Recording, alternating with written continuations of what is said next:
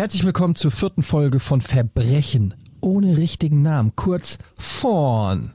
Herzlich willkommen, ähm, Georg, Jochen, Alice. Wie geht's euch? Hervorragend. Mhm. Super. Sehr Vielleicht gut. liegt das daran, dass wir, dass wir einen Freitagsaufnahmetermin haben und ungeachtet der Tatsache, dass ich sowieso nicht der produktivste Mensch der Welt bin, ich immer das Gefühl habe, wenn ich nicht produktiv bin, äh, produktiv bin ist das am Wochenende ein besonders guter Zeitpunkt dafür. Ich habe hier oder? ja auf alle Fälle und ähm, also ich habe hier Schnee und schöne Sonne und ich finde ähm, da muss man nicht unbedingt raus, da kann man sich auf Verbrechen konzentrieren. Ich habe wirklich so eine Landschaft hier draußen, da können schon Morde passieren, finde ich. Es ist kalt. Ich habe einen kleinen Hund, der auf den Schoß will und jetzt auf den Schoß darf. So. 19 19 habe ich hier in meinem Büchlein stehen, 19 Morde in den ersten drei Folgen. Das heißt, wir knacken. Oh, da geht noch mehr. Wir knacken der Buchhalter des Todes. Eigentlich hast Muss du mit den coolsten, na, also obwohl naja, du bist ein bisschen der, der Kaninchenzüchterverein Kassenwart, aber der Buchhalter des Todes klingt auch gut, oder? Der Kassenwart des, des Todes, ja. Das ist auch ein guter Name für den Podcast. Buchhalter ja. des Todes. Ja, ja, ja. Wir haben ein bisschen diskutiert, ob wir bei unserem Arbeitstitel Verbrechen ohne richtigen Namen bleiben oder das ändern, aber wir kennen das ja so ein bisschen beim Podcast ohne richtigen Namen, wo wir gesagt haben, das ist unser Arbeitstitel. Und ähm, vielleicht fällt uns ja was Besseres ein. Wir sind, glaube ich, mittlerweile bei Folge 107 gewesen, ne? Mm, ja. ja, weil es noch nichts Besseres eingefallen ist. Ja. Es kann, kann noch jede Folge kann, kann, noch, jederzeit, kann, kann jederzeit passieren, dass wir den Namen komplett ändern. Ja, wir haben einen kleinen Disclaimer für euch, wie jedes Mal.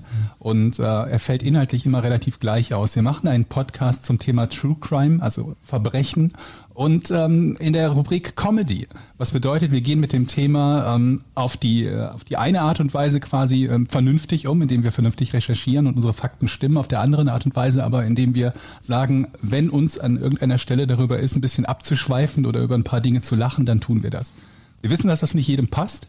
Es gibt Menschen, die sagen, das ist ein ernsthaftes Thema, bitte behandelt das ausschließlich ernsthaft. Es gibt eine Menge Podcasts, die das tun, dann seid ihr bei denen richtig, aber nicht bei uns. Wir werden so weitermachen. Wenn das euer Kritikpunkt sein sollte, dann sagen wir euch, geht euch mit dem Kaktus ficken. Interessiert uns nicht. Wir machen diesen Podcast so wie in den bisherigen Folgen und in Zukunft auch. In diesem Sinne, wir haben euch gewarnt. Viel Spaß. Also das mit dem Kaktusficken, das habe ich jetzt auch schon ein paar Mal von dir gehört und da müssen wir noch mal drüber reden, Georg. Das ist irgendwie irgendwas, irgendwas schlummert auch in Georg. Und ich, äh, ja, ja, da ist ja, irgendwie ja. nicht, dass wir irgendwann eine Folge über Georg machen. Eine Folge vorwegnehmen, meinst du? Plötzlich haben wir den Kaktusmörder. Also Moment, Moment, macht er plötzlich einen, einen Podcast in Hamburg? Warte mal, warte mal. Den wie Typen heißt der Typ? Wie heißt der Typ nochmal? Kenn ich. Das wird so der Running Gag, so wie bei äh, Always Sunny in Philadelphia, wo der eine immer, immer der Serienmörder quasi ist oder so darauf hingewiesen wird, dass er das sein könnte. Ja, ja der hat, der hat, der Aber hat. das Ding ist halt, ich kann, kann wirklich keiner Fliege was zu Leide tun. Der hat einfach. Ich habe mich noch nicht mal geprügelt in meinem Erwachsenenleben. Immer, also das ist unwahrscheinlich dass immer, ich derjenige bin. Im Effekt 600 Leute einfach umgebracht, die sich bei Twitter beschwert haben, warum man sich lustig macht über, über einen True Crime Podcast. Ja, 600. Obwohl, also dann wäre es ja nicht Serie. Also kommt immer drauf an, wie. Ne? Es gibt ja noch den Unterschied zwischen, zwischen äh, mit Spree-Killing und Serial-Killing. Ne? Spree ist, äh, wenn so auf einen Schlag und äh, die Serie ist halt, wenn dazwischen äh, ähm, Zeit vergeht. Ne? Wenn das, also ich meine, es geht natürlich geplant Zeit. sozusagen. Nee, wenn, wenn, wenn die einzelnen Tötungen quasi in keinerlei zeitlichem Zusammenhang stehen, wie soll man das, oder inhaltlichem Zusammenhang, ne? Also an der Schule zum Beispiel alle Lehrer äh, zu erschießen, das wäre dann die Spree und äh, die Serie ist dann eben, die sich über einen längeren Zeitraum erstreckt. Ich finde gut, dass es für Lehrer erschießen schon eigene Wörter gibt. Ja, das ist sogar noch ein eigenes, ne? School, School Shooting, ne? Das ist ja nochmal ein spezieller Fall, von dem wir allerdings noch keinen hatten und ich glaube, Vermutlich wollen. in absehbarer Zeit keinen haben Ich will werden. davon keinen. Das nee. ist mit, ja. Äh, das haben wir schon mal drüber gesprochen, ne? Ja. dass wir diese, diese Art von Fällen nicht unbedingt. Aber interessant, bevor wir zum Fall kommen, interessant ist auf jeden Fall, ich habe äh, gestern mit meiner Frau so ein bisschen die Netflix äh, wie immer so durchgescrollt und meine Frau ist ja auch mega der Crime-Fan und dann ging es wirklich nur, ach ja, die kenne ich, kenne ich schon, kenne ich schon, Staircase, kenne ich schon, das kenne ja. ich schon. Also meine Frau kennt original, glaube ich, jeden Serienmörder, aber einmal Kill Bill mit mir gucken geht nicht, ist ihr zu brutal. Und ich ja. verstehe das nicht. Die Deutschen lieben ihre Krimis und ihre Mördergeschichten. Aber ist deine Frau noch solo? Ich frage nur für einen Freund. ja, die ist noch solo, meine Frau. ähm, aber ich finde es halt einfach krass, weil Bei Kill Bill komplett fiktiv, übertrieben, cartoonisch, macht mir überhaupt nichts aus. Aber weiß ich nicht, der Amanda Knox-Fall, wo vor fünf Jahren oder so irgendwelche Studenten abgekillt äh, wurden, kein Problem.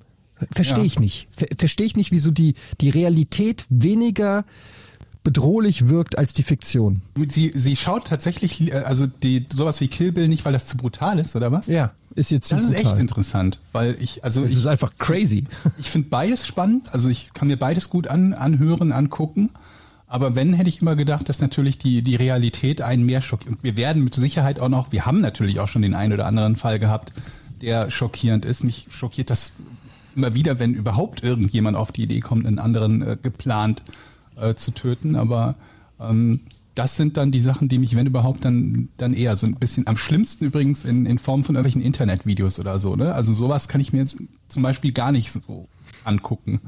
Die Sachen, die dann irgendwie so geshared werden und, und wo du dann irgendwelche brutalen äh, Unfälle und äh, Morde oder so siehst, das sind so Sachen, die da muss selbst ich sagen, nee, muss nicht unbedingt sein. Wie ist das denn mit. Alice? Wobei, Eddie, wollte ich gerade sagen, die, deine Frau kann ich total verstehen ähm, dieses, diesen Spannungsaufbau in, einem, in einer fiktiven Geschichte kann ich zum Beispiel auch freitags, wenn ich so eine Woche Wahnsinn hinter mir habe, auch echt schlecht aushalten. Was ich dann total gut aushalten kann, sind zum Beispiel so Wikingerfilme mit ganz viel Blut und Schlägerei und so. Und das irgendwie alles ein bisschen einfacher zu verarbeiten. Aber ohne diese Kurve mit, hu, wer ist es, wann kommt der Täter um die Ecke und so. Da ist mir dann auch Real Crime irgendwie lieber, weil da irgendwie klar ist, okay, das ist schon passiert, das ist schon behandelt, vielleicht ist es das. Also das ähm, ist das auch so eine Männer-Frauen-Sache vielleicht? Vielleicht. Weil wir wissen ja, dass, dass äh, die, die Mädels irgendwie sehr, sehr äh, viel dabei sind beim True Crime hören. Ne? Also die Zielgruppe mhm. oder sehr, sehr viele Hörer, Hörerinnen Ganz in dem Fall natürlich. Frauen. Sind, ja. äh, sind weiblich und umgekehrt so bei Actionfilmen und so wäre zumindest das, was ich schätzen würde, dass da eher so ein männliches Publikum ist. Ne? Aber wenn du sagst jetzt, es gibt Unterschiede zwischen Männern und Frauen, das ähm, gefährlich meinst du? Finde ich, würde ich nicht, äh, also da würde ich mit solchen Aussagen unter, unter Vorbehalt aufpassen. Ja, ja. Ähm, aber wisst ihr, was mir auch ist, zwar jetzt etwas off-topic, aber was mir auch aufgefallen ist, ich weiß nicht, woran es liegt, oder vielleicht ist es auch nur in meiner Bubble so, aber das Frauen gefühlt viel weniger sich interessieren für sowas wie Aktien und Kryptowährung und investieren und so. Also ich bin in diversen WhatsApp-Gruppen und so, und wenn es darum geht, der Kurs von, weiß ich nicht, Bitcoin oder dieser Aktie, jetzt wo, wo dieses GameStop-Ding war, es sind fast immer nur Männer die darüber diskutieren. Wobei ich mich manchmal bei diesen Themen frage, ist es so, dass, dass das Interesse so unterschiedlich kann sein, ne? so Tech-Interesse oder so, weil als wir groß geworden sind zum Beispiel, da waren es hauptsächlich die Jungs, die im Computerbereich aktiv waren. Ähm, oder ist es so, dass, äh, dass, dass Frauen eher dazu neigen, im Zweifelsfalle, wenn sie beginnen, sich zu, für etwas zu interessieren, mal ein bisschen vornehm die Klappe zu halten und nicht wie die Kerle, die sobald sie einmal irgendwie Sport gemacht haben, gleich die Runtastic-App und dann ganz Twitter zupflastern und dasselbe halt, wenn sie irgendwo eine Bitcoin erworben haben, dann sind die nächsten 400 Tweets zum Thema Kryptowährung. Meinst Frauen sind bescheidener als Männer? Nicht bescheidener, aber vielleicht bei so einem, bei so einem Thema und bei so einem neuen Thema erstmal zurückhaltender, was das sich gegenüber anderen äh, äußern betrifft oder das daraus ja so ein öffentliches Thema machen. Könnte sein, ne? Weiß ich ja, nicht. Wo, wobei, wie gesagt, es geht ja auch so um WhatsApp-Gruppen, jetzt nicht nur Facebook und Twitter oder so, sondern so auch wirklich okay, in dieser. Verstehe. Also ich habe das Gefühl, dass es einfach weniger ein Interessensgebiet ist. So, ich weiß nicht, Alice, wie siehst du das? Ich bin halt einfach stellvertretend für alle Frauen. Einfach, stellvertretend, nee, stellvertretend für alle Frauen würde ich jetzt sagen, ich halte einfach die Klappe und habe das Geld. Das wäre natürlich jetzt das oh, Allerschönste. Ja. Ich das, rede gar ja, nicht darüber. Ich habe das einfach. Stimmt natürlich so auch nicht. Mm, ich glaube einfach, das gibt Leute, die haben Bock auf Zahlen und können das gut. Ne? Und mm, kommen aus einer Kaufmannsfamilie. Mein Vater ist Kaufmann mit Leib und Seele. Da habe ich schon mit vier Jahren mein Taschengeld verhandelt von 20 Mir ist der Name auf quasi 50. Programm. Ja. Ähm, du, hast, nicht, also, du hast dein Taschengeld verhandelt? Ja, mein Moment. Vater hat, ich hat, kriegte 20 Pfennig Taschengeld und mein Vater hat gesagt, mit 20 Pfennig kam ich nicht so weit. Pro was? Und 20 Pfennig pro Woche? Pro Woche. Und das waren die 70er, ich meine, das war, ne? Da hatten wir 20 Pfennig, war viel Geld, ne? Das nee, erste aber Taschengeld musste, war das erst, bei mir, Entschuldigung, das sag ich gleich, ja. sag ich gleich. Und da hat, äh, wollte ich 50 Pfennig haben weil ähm, also mehr als das Steffi Doppelte kriegte. Wow. Mhm. Und da hat mein Vater gesagt, ja, wir treffen uns heute Abend im Wohnzimmer, dann ähm, erzählst du mir mal, was ich davon habe, wenn ich dir 50 wenn ich gebe. Das ist nice. Das ist eine nette Verhandlungstaktik. Ja. Und was hast du gesagt? Hast du ja, genau. Dass ich dann sehr fröhlich wäre. Hab ich gesagt. Oh. Hast du es gekriegt? Warst du erfolgreich? Sehr gut. Ja, das hat lange gedauert, aber es war schon, ich weiß noch, dass ich sehr geschwitzt habe, weil mein Vater äh, mir auch erklärt hat, dass ähm, er das abhängig von der Teuerungsrate macht und des, dem mhm. Bruttosozialprodukt und all diese Dinge. Das hat sich natürlich einen Wahnsinn Spaß gemacht. Niedlich. Und hat dann gesagt, dass grundsätzlich meine Fröhlichkeit für ihn kein Vorteil sei. Ähm, ja. Aber da wir damals noch, meine Schwester und ich, für jedes A, was wir sagten, zehn Pfennig ins Sparschwein stecken mussten, war die Spannbreite oh. da ein bisschen weiter. Also, das, ja. also das ist eine clevere Taktik, weil ich, ich muss gerade daran denken, so Gehaltsverhandlungen und so und ganz, ganz viele Menschen, ja. wenn sie darüber reden, dass sie Gehalt verhandeln, dann erzählen sie halt, warum sie mehr möchten aber ja. eben nicht, warum sie mehr verdienen, sprich, was sie quasi der Firma bringen. Hat dein, dein Vater genau. dich quasi direkt gelehrt, was eine clevere Verhandlungstaktik genau. ist? Genau, der hat mir adressatengerechte Argumentation ja, nice. beigebracht. Mhm. Papa, jeden Tag werde ich fröhlich an dir vorbeischweben und sagen, Papi. Das kann sich Bei schon mal lohnen. Ähm, war es äh, pro Woche so viel ähm, Mark, wie wir, also die, die, die Klasse, in der wir waren. In der ersten Klasse gab es ah, eine cool. Mark pro Woche, in der zweiten Klasse zwei Mark pro Woche. Und irgendwann in der, in der, in der Oberstufe ging es dann hoch auf 50 im Monat, glaube ich. Ja, gut. Wir sind ein bisschen abgeschweift, aber das macht ja. euch allen sicher nicht nichts aus, oder? Dass macht wir noch, noch, das, das, ist so ein bisschen wie in so einem Stephen King Buch. Ja. Wo erstmal so, so, ein, so ein schönes Szenario, die Kleinstadt genau. und die Familie zieht irgendwie in das wunderschöne Haus, das gerade ja. renoviert wird und Richtig, die Umzugskartons ja. werden ausgepackt und es ist schönes Wetter und alle denken sich, mein Gott, ist das schön hier. Schön. Und, und, und dann endet jeder Stephen King-Satz immer mit, was dann, aber er wusste noch nicht, was das zu bedeuten hatte. Ja, ja. Nächstes Kapitel und dann wird nicht mehr drauf eingegangen. Nee, es wird ja auch oft was vorweggenommen, ne? Sowas wie, äh, er wusste jetzt noch nicht, dass er drei Tage später tot sein würde oder so. Ja. Und du denkst dir, bam. Und während Bam. ihr so über oder wir so über die wichtigen Themen des Lebens reden, Frauen, Männer, Geld, Verhandlungen, ja. Zielgruppen, gucke ich die ganze Zeit auf meine Mindmap, die ich mir zu unserem heutigen Fall gemalt habe, und da stehen lauter Schlagworte drauf. Ich finde ja Mindmap, das ist auch sowas, das, das passt ja in so eine, so eine, so eine, so eine Krimiserie quasi rein. Du brauchst aber eigentlich dafür in jeder Fernsehserie ist das Ding nicht so ein Whiteboard, also nicht so ein weißes Brett, ja. an das man schreibt, sondern so ein, so ein Plexiglas-Ding.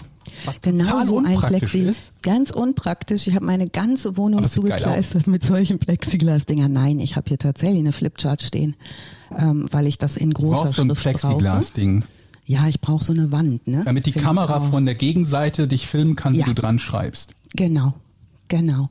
Ja, also ne, man soll ja immer Ziele haben im Leben. Jetzt im Moment ähm, gebe ich euch mal ein paar Stichworte, die hoffentlich wieder auftauchen, weil das ein sehr komplexer Fall heute wieder wird und der sehr, sehr, sehr intensiv zu recherchieren war, weil es dazu gar nicht mal so viel gab. Und äh, mit Georg. Das war aber beim letzten auch Wochen, schon, ne? Ich habe ja. mal so ein bisschen geguckt und dachte mir, wo finde ich denn Infos dazu? Du hast ja. ja. nicht so einen Fall ausgesucht, wo es 14 Seiten Wikipedia oder 20 nee. Wikipedia-Eintrag und neuen Dokus gibt, ne? So, und da ist nämlich auch mein Ehrgeiz geweckt, ne? Und das bei dem Fall, das war Aber tatsächlich, hallo. als wir uns drüber unterhalten haben, Georg, das ursprünglich ja. überhaupt mal zu machen. Da war das der ja. erste Fall, den ich angefangen habe zu recherchieren und dann. Ich erinnere mich daran, dass du, du davon als, dich, ne? als erstes geschrieben ja. hast, ja. Ja. Und ich und kannte ich, den noch nicht mal, ich hatte davon nee. noch nie gehört. Nee, und vielleicht habe ich ja Glück und ähm, Eddies Frau kennt den auch noch nicht zum Beispiel. Ne? Und sagt, also der ist definitiv nicht auf Netflix zu finden. Ähm, das habe ich natürlich auch schon nachgeguckt, ob das vielleicht schon mal was äh, gelaufen ist. Nein. Ähm, der ist aber nicht minder spannend als andere Fälle, die man so finden kann. Und ähm, das ist vielleicht auch Ansporn für uns, immer wieder zu gucken, ähm, wo können wir denn mal wieder einen neuen Punkt setzen? So True Crime Profis äh, werden den Fall sicherlich kennen. Bevor ich das vergesse, ne, wenn wir über sowas wie Feedback reden, eine Art von Feedback, die ich immer klasse finde, sind Vorschläge für Fälle. Ja. Also ich finde eh konstruktives Feedback immer klasse, im Gegensatz mhm. zu das und das fand ich doof. Aber mhm. ähm, Fallvorschläge finde ich immer irgendwie hervorragend, weil man sich dann überlegen kann, hey, vielleicht kennen wir den selber noch nicht, den Fall. Ja. Oder aber, jo, wenn 20 Leute danach fragen, vielleicht machen wir es dann doch mal. Gerade bei den bekannteren Dingen, ne? Ja, und bei mir Gut. ist oft so, ähm, es muss mich immer ein bisschen so triggern. Ich, wenn ich mehr wissen will über was, dann recherchiert sich's leichter. Und in diesem ja. äh, Fall, äh, dieses Mal äh, steigen wir auch wieder ein mit ähm, dem Ort, in dem das geschieht, um euch in ja. die Szene zu bringen und in die Szene zu setzen. Wo bewegen wir uns denn? ähm, heute für unseren Fall, zu dem ich solche Stichworte aufgeschrieben habe auf der Mindmap wie Familie, Vater, Mutter, Hoden, Kirche, Erziehung. Hoden? Hoden. Hoden. Familie, Vater, Mutter, Jugend, Kultur. Ähm, da ist äh, viel, viel geboten. Und ähm, wir bewegen uns heute, wenn ihr aus dem Fenster schaut, Jochen hat es eben schon gesagt, draußen liegt momentan Schnee. Wenn ich aus dem Fenster gucke, ist es hier wirklich eine traumhafte Kulisse in einem äh, Berliner Innenhof mit Hochschnee und einer Sonne, die da reinscheint. Und ähm, passend zum Wetter sind wir heute in Südtirol. Oh, ich liebe Südtirol. Wo denn? Bozen? Ja, wir sind in Südtirol, in Bozen. Oh, es ist eine schöne Stadt. Super, Jochen, dass du das äh, kennst. Oh, und, ich, ähm, ich, ja, ich kenne auch Bozen. Ja. Meine, meine Familie hatte früher ähm, ein Häuschen in Pocky, das ist ganz in der Nähe von Bozen, 20 Minuten entfernt. Mhm. Da waren wir ganz, ich war früher als Kind ganz viel in Bozen. Es ist, ich habe immer, das wäre so eine Luxusgegend. Ist das nicht so oder ist es doch so und ihr seid einfach nur alle reich? Das ist jetzt nicht St. Moritz. Ja? Nee, nee, also nee, nee. So. Das ist ein ganz nee, gemütliches Tiroler Dörfchen mit einer wunderschönen Innenstadt. Da kann man ja. gut einkaufen, da gibt's Geschäfte. Es ist sehr klein, aber wunderschön. Ringsrum die Berge. Wer noch nie in Bozen war, es ist so, es ist wirklich schön. Ja. Oder? Ja, jetzt Eddie und Jochen, jetzt kennt ihr das schon und könnt das so beschreiben. Ich hätte ansonsten ein Stichwort in die Runde geworfen, so aller Klischee-Runde. Was verbindet ihr mit Südtirol? Was sind die ersten Stichworte, die euch Stichwort, einfallen? versteht ihr? Stichwort. Was wir mit Südtirol verbinden. Mhm. Also so äh, deutschsprachig, glaube ich, oder? Mhm. Die Tiroler Corona. Hut. Corona, ja, ja, im Moment Corona. Corona. Ähm, ja. Berge. Mhm. Ähm, Skigebiet. Ja. Äh, ja, äh, wie heißt das hier? Der Brenner, ist das nicht auch da? Der mhm. Brenner? Mhm. Ja. Oh, da muss ich an das Lied von der Nationalmannschaft denken. Wir sind schon überm Brenner und wir brennen schon darauf. Richtig. Richtig. Mhm. Was verbindet man noch mit Bozen? Also ja, so ein gro äh, großer Platz, mhm. so kleine äh, Café, Cafés, wo du ein Espresso trinken kannst, kleine Boutiquen. Mhm. Ähm, ich weiß nicht, worauf willst du hinaus, Alice? Blumen. Ich verbinde Bozen mit, mit Blumen auch irgendwie. Das ist Im Sommer ist es sehr genau. schön blumig. Ja, und die Kulisse, die Georg irgendwie schon beschrieben hat, so der Beginn von dem Stephen King-Roman, alles ist so wunderschön. Mhm. So geht's ja eigentlich auch erstmal los mit unserem eher touristischen Blick auf Bozen. Die Menschen, die in Bozen leben, haben natürlich einen anderen Blick auf ihre Stadt. Die finden die sicherlich auch sehr schön, aber äh, Südtirol ist besonders politisch und in seiner Entwicklung eine ganz äh, besondere Gegend. Ich ähm, mache mal so einen ganz kleinen Ausflug. Das ist für uns nochmal spannend zu wissen, für den Fall heute, was ist da eigentlich politisch so los gewesen und wer wohnt denn da in diesen mhm. Bozen? Mhm. Ähm, also könnt ihr jetzt im Mittelalter anfangen, das mache ich nicht.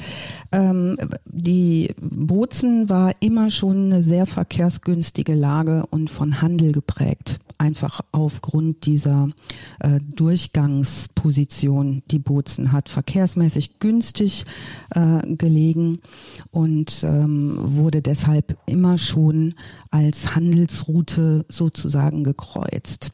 Ähm, was für Bozen besonders wichtig ist in seiner Entwicklung, es ist eine sehr eher kleine Stadt. Südtirol insgesamt hat ja auch nur so 250.000 Einwohner. Ähm, Bozen ist die größte und Landeshauptstadt von Südtirol mit ungefähr 100.000 Einwohnern. Das war aber nicht immer so. Das ist nämlich erst so, seit Benito Mussolini, der Faschistenführer in der Zeit von 1922 bis 1943, als Italien äh, diktatorisch regiert war, den Marsch auf Bozen organisiert hat, der sich gegen die dort ansässige deutsche Volksgruppe richtete. Und in der Zeit des Faschismus, also um diese Zeit 22, 23, 25, wurden viele Italiener aus den südlichen Regionen nach Bozen umgesiedelt, während zahlreiche deutschsprachige Bozener ähm, zwischen Auswanderung und rücksichtsloser Vertreibung ähm, raus mussten so dass sich in dieser Zeit nicht nur die Einwohnerzahl dramatisch ähm, schlagartig anhob von damals ungefähr 20.000 Einwohnern bis hoch zu jetzt dann 100.000 Einwohnern, ähm, sondern die äh, Bevölkerungsmehrheit war dann italienischsprachig und die Einwohnerzahl wuchs sprunghaft an. Ähm, dort wurden Siedlungen errichtet, die werden heute auch eine Rolle spielen. Damals in so einem ländlichen Stil, die sogenannten Semirurali hießen die, so halbländliche Siedlungen, ähm, die nach den Vorgaben des faschistischen Ruralismus häufig auch über kleine Gärten verfügten. Und wenn wir uns heute in einem, in ein Wohnhaus begeben oder mehrere Wohnhäuser in unserer Geschichte, dann sind das häufig diese ähm, ja, die sehen so ein bisschen aus. Kennt ihr so die Westplatten, die so nach dem Krieg gebaut wurden? So die Plattenbauten in Westdeutschland, so meist vierstöckig. Ostdeutschland kenne ich, ähm, aber Westen nicht ja, so sehr. Ne, also der ostdeutsche Plattenbau ist ja hier in Berlin. Das sind oft die ganz, ganz äh, hohen Häuser. Die äh, sogenannte Westplatte, die bei uns so nach dem Krieg im Aufbauprogramm aufgebaut wurden, vor allen Dingen in die Bombenlücken. Die sind meist so vierstöckige, fünfstöckige Plattenbauten mit so Innenhöfen angelegt und so ähnlich sehen diese Häuser auch aus. Also, also nicht so schön. Nicht so schön, aber wenn sowas in Bozen steht, scheint natürlich eine andere Sonne drauf und die Umgebung ist eine andere. Aber es ist schon sehr, sehr zweckmäßig gebaut. Mhm. Also die, der Hintergrund ist, um, dieses Mal wird's, ja, unser heutiger Fall spielt sich im Bozen der 80er Jahre ab, genau genommen zwischen 1985 und 1992. Und äh, für Holy shit, das ist Folge, genau die Zeit, wo ich da war. Ich ja? habe Angst. Hat es was? Wir müssen mal gucken, ob dir nichts passiert das Langsam wird's unheimlich, Eddie. Ja, aber wirklich, äh, wusstet ihr, dass Bozen auch sehr bekannt ist für die äh, Fluten immer? Nee. Also für die, äh, die, da gibt es an den Häusern gibt es so richtige Markierungen, wie hoch die äh, der Wasserstand war und teilweise geht der wirklich an den äh, an den Häusern also mehrere Meter hoch, weil irgendwie das in so einer Talsohle ist und äh, Bozen häufig ähm, überflutet war. Der geht ein das Fluss nur als die Stadt. Ne? Random Fact, ja. Mhm. Ja, also autonome Provinz ist Bozen tatsächlich erst seit den 60er Jahren. Ähm, wir müssen uns immer mal wieder vor Augen führen, dass zu der Zeit, wo wir hier sind, das Leben zwischen den Sprach- und den Volksgruppen immer noch nicht problemlos ist, manchmal spannungsgeladen. Und um ein bisschen hm. mehr zu erfahren über diese Zeit, ähm, habe ich dieses Mal ein, ähm, das ist jetzt unser neuer ähm, im Hintergrund mitarbeitender Korrespondent. Wir haben einen italienischen Korrespondenten ab jetzt, der genau zu der Zeit dort gelebt hat. Und nice. ähm, ja, den habe ich interviewt dazu. Der hat mir einiges auch über Bozen erzählt und da werden wir sicherlich auch immer noch mal drauf zurückkommen, was der denn so sagt, wie das so ist, gewesen ist in den 80er Jahren. Und äh, der hat tatsächlich auch noch in der Nachbarschaft unseres Täters gewohnt und war da sehr ähm, sehr erfreut, mir einiges an Informationen geben zu dürfen. Darf ich was sagen, Alice, dazu? Zu dieser, zu dieser Diskrepanz zwischen dem italienischsprachigen Teil und den Deutschen. Da sind ja eigentlich viel, ja. Mehr, viel mehr Italiener. Ja. Und ähm, die Südtiroler wollen ja eigentlich nicht zu Italien äh, gehören. Das finden Richtig. wir ganz, ganz furchtbar. Die möchten auch gar keine Steuern nach Rom abführen und die haben damit eigentlich ja. gar nichts zu tun oder wollen es nicht, sind aber faktisch Italiener. Also, und das merkt man ganz gut, wenn man Bozen hochfährt in so ein Skigebiet. Das, das mhm. ist Obereggen und da gibt es dann praktisch die Seite, wo nur die deutschsprachigen und die Tiroler Skifahren und auf der anderen Seite, auch, auch ja. in den Gaststätten, sprechen die alle Deutsch. Und wenn du einen Berg weiter fährst, in den italienischen Bereich, ja, äh, da wird nur noch Italienisch gesprochen. Ja. Also eine andere Piste links abbiegen ist komplett italienisch beherrscht und äh, vorher warst du praktisch nur noch im deutschsprachigen Raum. Das war ist ganz komisch da. Ja, und das äh, beruht unter anderem auf der Tatsache, dass natürlich in ähm, Bozen, wenn ihr diese Umsiedlungspolitik verfolgt, die es da gab, es gibt für die Leute gar keine so kompakten Kulturwurzeln. Also die Italiener, die dort angesiedelt äh, waren, sind dann in zweiter Generation da. Ähm, unser Korrespondent Massimo, ähm, den wir hier in Berlin immer Max nennen. Zwischen, also wenn ich zwischen Max und Massimo ähm, pendle, ich habe den gefragt, ich darf seinen Namen sagen. Ähm, der sagt, also wir können uns das in den 80ern eigentlich, er formulierte das so, so ein bisschen wie Apartheid vorstellen. Also es war eine ganz strenge Trennung, so nicht nur der Skipisten, sondern auch der Schulen und der Sprache und vor allen Dingen auch der Nachbarschaften. Also diese Häuser, in denen wir uns heute bewegen, sind dann italienische Siedlungen und dann gab es eben auch die deutschen Siedlungen und das war in den 80ern noch sehr, sehr streng getrennt. Dazu kam, ähm, was Massimo berichtet, in diesem Bozen der 80er Jahre ähm, eine besondere Stimmung herrschte, besonders für junge Menschen. Und ähm, unser heutiger Täter, der wird 1966 geboren, übrigens in dem gleichen Jahr wie unser italienischer Korrespondent. Ähm, ist ja sehr der, jung verglichen damit, wie lang die Taten her sind, ne? Ja, ja. Und ähm, der ist in den 80ern eben auch ein Jugendlicher. Und ähm, was Jugendliche so zwischen 16 und 18 und 20 und 25 machen, unterscheidet sich in Bozen sicherlich sehr, sehr stark zu dieser Zeit von dem, wie wir so in, sage ich jetzt mal, unseren Wohnorten in Deutschland unsere 80er verbracht haben. Wie habt ihr so eure 80er Jahre verbracht? Also so Jugendhochzeit bis, sage ich jetzt mal, die Anfang 90er Jahre? Ja, ja C64 spielen. genau. Nintendo spielen C64 beim Kumpel zocken. Ich hatte keinen. Ähm, ich war ich bin ja Jahrgang 78, also ja. wesentlich jünger als ihr.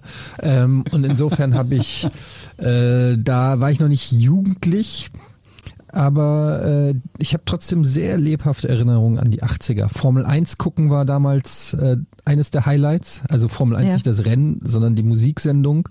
Wie hieß denn mal der Peter Moderator? Illmann, ne? Peter Illmann. War das Peter Illmann? Ja. Und Peter und dann, Tücking, ja, oder, oder dann kam noch einer. Steffi Tücking war vorher, dann Peter Illmann, glaube ich. Ingolf Lück hat es auch mal moderiert, ja, oder? Ingolf Lück hat das auch immer, das mhm. stimmt. Ja. Ja. ja, also auf jeden Fall, daran erinnere ich mich noch. Ähm, dann gab es auch mal diese Musiksendung mit dem Affen, der sprechen konnte, wie hieß Ronny's, Ronny's Pop Show. Ronny's Pop Show, oh, das habe ich geliebt als Kind, ey. Ja. Einfach der Spre also nur wegen dem sprechenden Affen natürlich. Ja, gute good times. Das ist lustig, dieser sprechende Affe, der, der kennt jeder. echt. Ja. Ja, und ähm, wenn ich mich so an meine Zeit erinnere, in den 80er Jahren ähm, war vor allen Dingen Jugendkultur ein Thema, ne? Also rausgehen mit Leuten sein, die das Gleiche machen wollen oder das Gleiche denken. Mm, in Westdeutschland, sage ich jetzt mal, hatten wir verschiedene Jugendkulturen, die sich da anboten. Also die, die Gamer-Szene gab es ja damals auch schon, die Skater-Szene, die Punkrock-Szene. Dann gab es irgendwie relativ klar ähm, Möglichkeiten auch, wo man hingehen konnte. Und ich kann mich gut dran erinnern in der Zeit, dass ich überall gerne war, aber nicht zu Hause gehörte jetzt nicht so zu denen, die viel äh, zu Hause Zeit verbracht haben, sondern ich habe viel mit Leuten unternommen und war vor allen Dingen stark daran interessiert, ähm, Dinge ohne Erwachsene zu tun, ne? also in, ohne Erwachsene Kontrolle zu haben. Mm, Im Bozen der 80er Jahre ähm, war das ein kleines bisschen anders. Also unser äh, unser Korrespondent spricht da von einer für Jugendlichen eigentlich in dem Alter, er spricht von einer kulturellen Wüste. Es gab nichts für junge Menschen. Es war nichts los.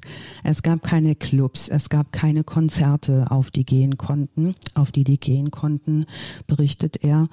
Ähm, und eigentlich sagt er, Bozen in der Zeit war für Jugendliche, aber auch so für die Leute, die dort wohnten, eine sehr düstere Stadt. Ab 22 Uhr war alles zu.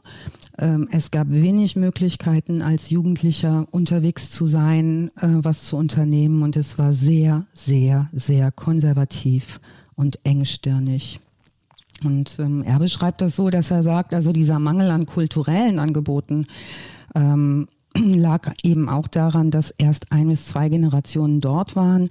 15 Prozent der italienischen äh, Einwohner Bozens kamen aus dem Süden, 30 Prozent aus Venetien. Ähm, und ähm, ja, also er, er hat diese Trennung der Sprachgruppen auch als extrem anstrengend beschrieben. Mm, die einzigen Angebote, die es so gab für Jugendliche in der Zeit, waren organisiert durch die katholische Kirche und demzufolge auch nicht besonders beliebt. Das stellen wir uns jetzt vielleicht nicht so vor, wie wir kirchliche Jugendarbeit in den 80ern bei uns kennengelernt haben, nämlich, weiß ich nicht, was man da so gemacht hat, CVJM-Reisen oder Jugendzentren. Also was gab es in Bozen nicht. Es gab eine, was angeboten wurde für die Jugendlichen dort, war nicht besonders beliebt bei den Jugendlichen.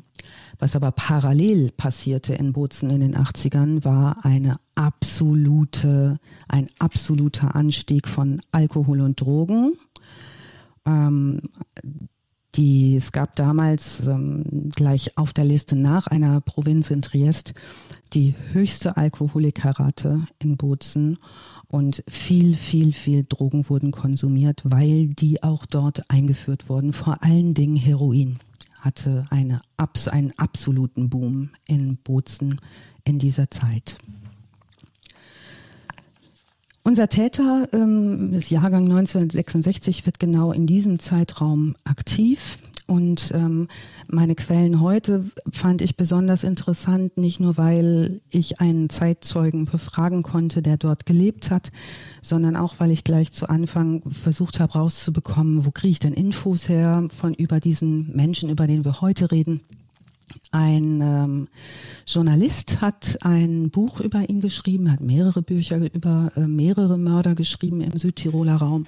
Das ist Arthur Oberhofer und den habe ich angeschrieben und ihn gefragt, ob er mir das Buch schicken kann. Das ist im Handel nicht mehr erhältlich gewesen über genau diesen Fall.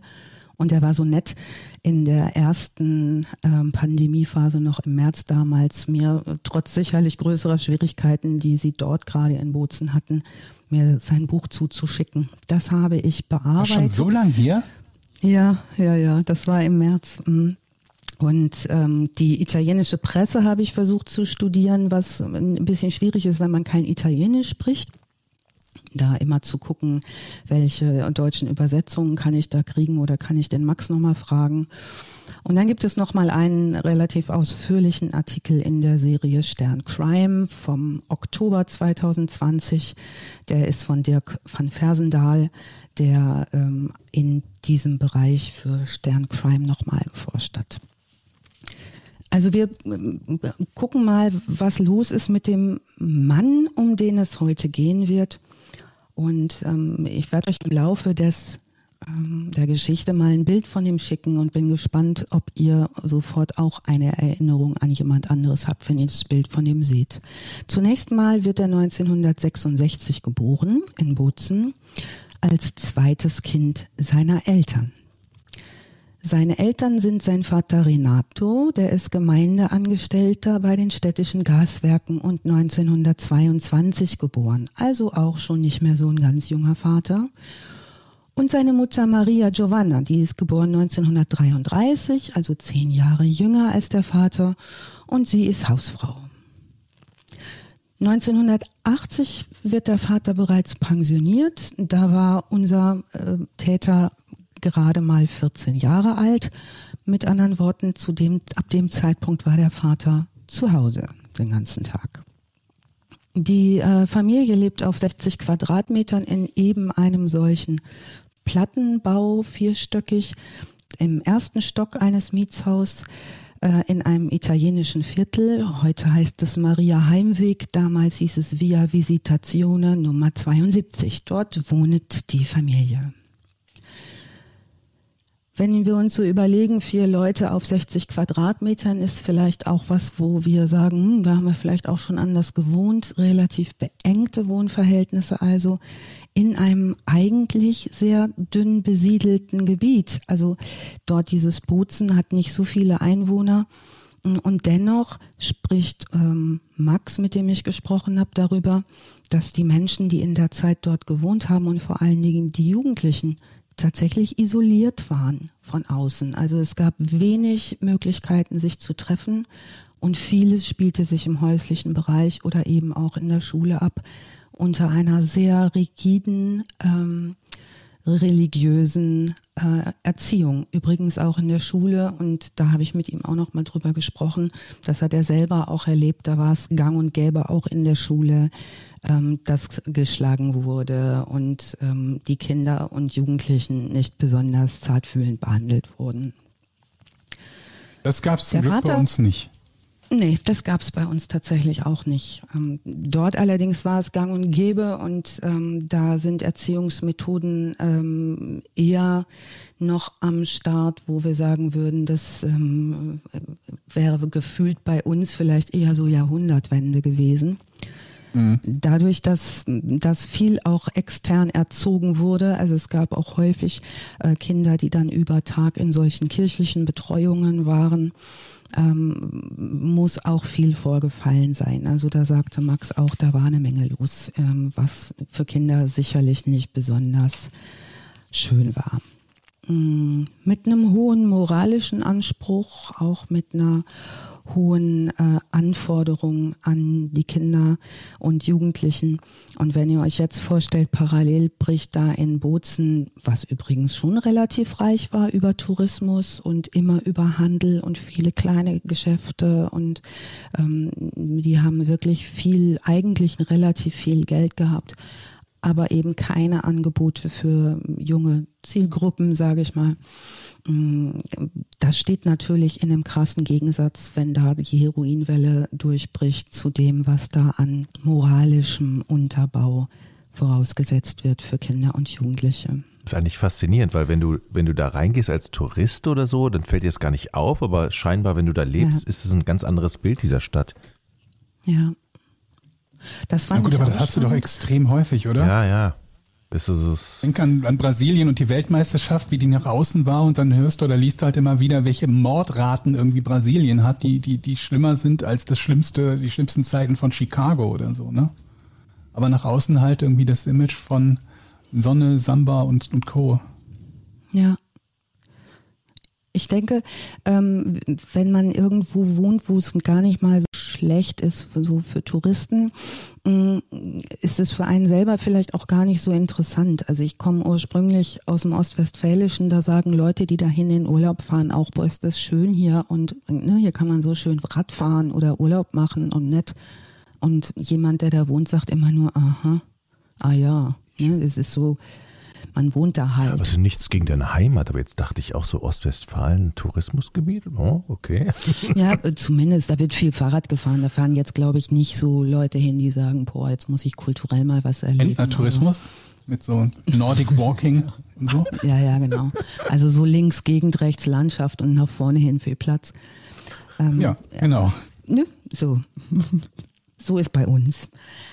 Ähm, wir bleiben noch mal bei dem bei unserem heutigen Täter, der lebt also in diesem wunderschönen Bozen, ist aber überhaupt keiner, der sich nach außen orientiert, denn er hat große Probleme schon als Kind. Und das kommt uns ja jetzt nicht das erste Mal unter in unserem Podcast, dass dass ein Kind gibt, das später ein Täter wird, das irgendwie schlecht zurechtkommt. Es lebt also dieses Kind ab 14, ab dem 14. Lebensjahr mit dem pensionierten Vater und der Mutter, der Hausfrau ähm, zusammen auf 60 Quadratmetern in diesem Haus, in diesem Mietshaus. Und dennoch können auch später nur relativ wenige Nachbarn was sagen über diese Leute. Ähm, die werden befragt aus vielerlei Gründen. Warum wird dann wieder wahrscheinlich auch ähm, Jochen mitschreiben, denn es wird ein paar Morde geben. Ähm, später sagt der Bruder, ähm, der Junge, äh, um den es heute geht, der spätere Mann, der hatte immer Angst vor dem Vater gehabt. Der hätte aber immer nur so rumgebrüllt und wäre so massiv gewesen wie diese Hunde, die immer bellen, aber die beißen. Also wir stellen uns vor einen eher dominanten Vater.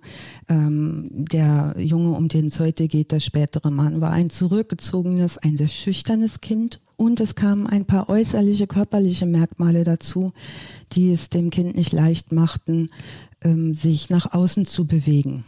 Zusätzlich zu der von eben schon eh gegebenen Isolation äh, zu Hause und Schule. Der war übergewichtig, der war schlecht in der Schule. So war seine Schulzeit geprägt durch Kränkungen, durch Hänseleien. Der war ein Eigenbrötler und der war ein Außenseiter. Ich glaube, so übergewichtig in der Schule sein ist auch für die meisten Kinder echt eine Höchststrafe. Ne? Ich kann mich noch an meine ja. Schulzeit erinnern, das war, ich war so ekelhaft. Das war so gemein, wie wir die dicken Kinder gehänselt haben. Im Nachhinein denke ich so, oh Gott, wie, was für ein Schwein du warst früher. Ja. Was für ein Twist, dass du nicht das dicke Kind bist gerade. ja, Hammer, ne? aber ich glaube, heute ist das aber auch äh, viel häufiger, ne, dass die Kinder übergewichtig sind, oder? Ja, das hat auf jeden Fall äh, zugenommen. Die, Bald ähm, werden nur noch die Schlanken gehänselt. Ich will damit sagen, ja. also wenn heute die halbe Klasse dick ist, ist das was anderes, als wenn du früher das einzige bummelige Kind warst, ne? Ich bin ja, mir da also aber echt glaube, nicht sicher, ob das so ist. Ich. Weil also wir leben ja eher so im, im ja, cool, USA ist da vielleicht nur. Also massiv, ne? Also dass ein massiver Unterschied ist. Ich habe das Gefühl, wenn ich so auf dem Kinderspielplatz bin, dass alle irgendwie so drahtig sind und lang und dünn und irgendwie so, weil die halt alle, die Eltern mittlerweile alle Fitness begeistert ja, aber sind. Aber da hast du ja schon Survivorship und alles Bias so. auf dem Kinderspielplatz. Also bei den Kindern, die viel draußen und viel unterwegs sind, da sieht es vielleicht anders aus als bei denen, die eben zu Hause sitzen und äh, ja. Fett ansetzen. Die Dicken dürfen ja, nicht. Aber auch in der Klasse, in der, in der, in der Klasse sehe ich auch nicht so viel Dicke bei uns, aber mhm. ja, das und muss nichts heißen. Rausgemobbt. Ja. Na, dem ging es jedenfalls damals wohl in der Schule nicht gut damit. Äh, dann kam dazu, dass der seit der vier Jahre alt war schwer gestottert hat. Oh ähm, also da blieb jetzt nicht so viel, der hat nicht so viel ausgelassen an Sachen, die auffielen, um ihn dann wirklich auch zum Stein des, des Spottes zu machen. Dann kamen bei ihm Hautkrankheiten dazu, ähm, die sichtbar waren, schwere Schuppenflechte an den Händen und an den Füßen. Und ähm, so schaffte er seine damals sogenannte Mittelschule nur mit großer Mühe. Der hellste war er auch nicht. So und ähm, Tja, die fürchterlichste Kombo, oder? Ja, ja. Also, also nicht der hellste, übergewichtig ja. und irgendwie dann ne, Schuppen, weiß der Teufel was. Ja, und da hat er sich halt eben lieber unsichtbar gemacht. Die, äh, diese Verhäuslichung war, so sagte Max mir auch nochmal in dem Interview, was ich mit ihm geführt habe, das war überhaupt nicht ähm, außergewöhnlich, dass die Jugendlichen viel Zeit zu Hause verbracht haben, weil es einfach nichts gab in Bozen für Jugendliche. Also dieses Zuhause sein und dort irgendwie sein oder dann eben bei Freunden zu Hause sein, ähm, mal das war schon eher üblich, das im Familienkreis zu halten. Da hat er sich auch besonders sicher und wohl gefühlt, weil er eine sehr, sehr, auch sehr behütende Mutter hatte, die sehr, sehr an ihm gehangen hat. Später ist sein Bruder, sein älterer, der ist dann ausgezogen, also war er dann alleine mit Mutter und Vater. Das beschreibt er später als seine schönste Zeit.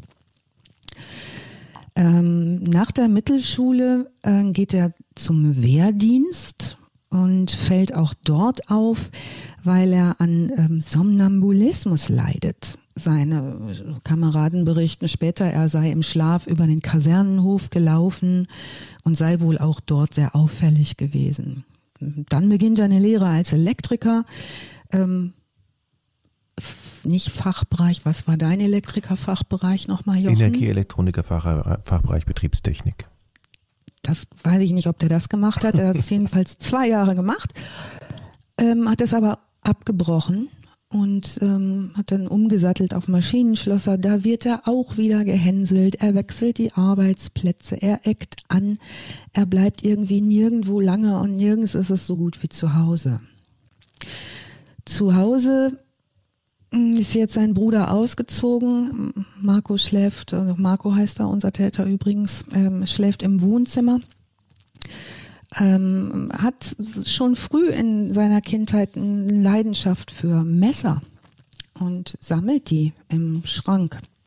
Irgendwann findet sein Vater, als er noch kleiner ist, so ein Messerlager und äh, rastet komplett aus, nimmt ihm diese Messer alle ab, verbietet ihm das, die zu besitzen. Ähm, auch über all diese Erwachsenwerdungen bleibt er weiterhin zu Hause bis in seine späten 20er Jahre, umsorgt von seiner Mutter, die er sehr verehrt.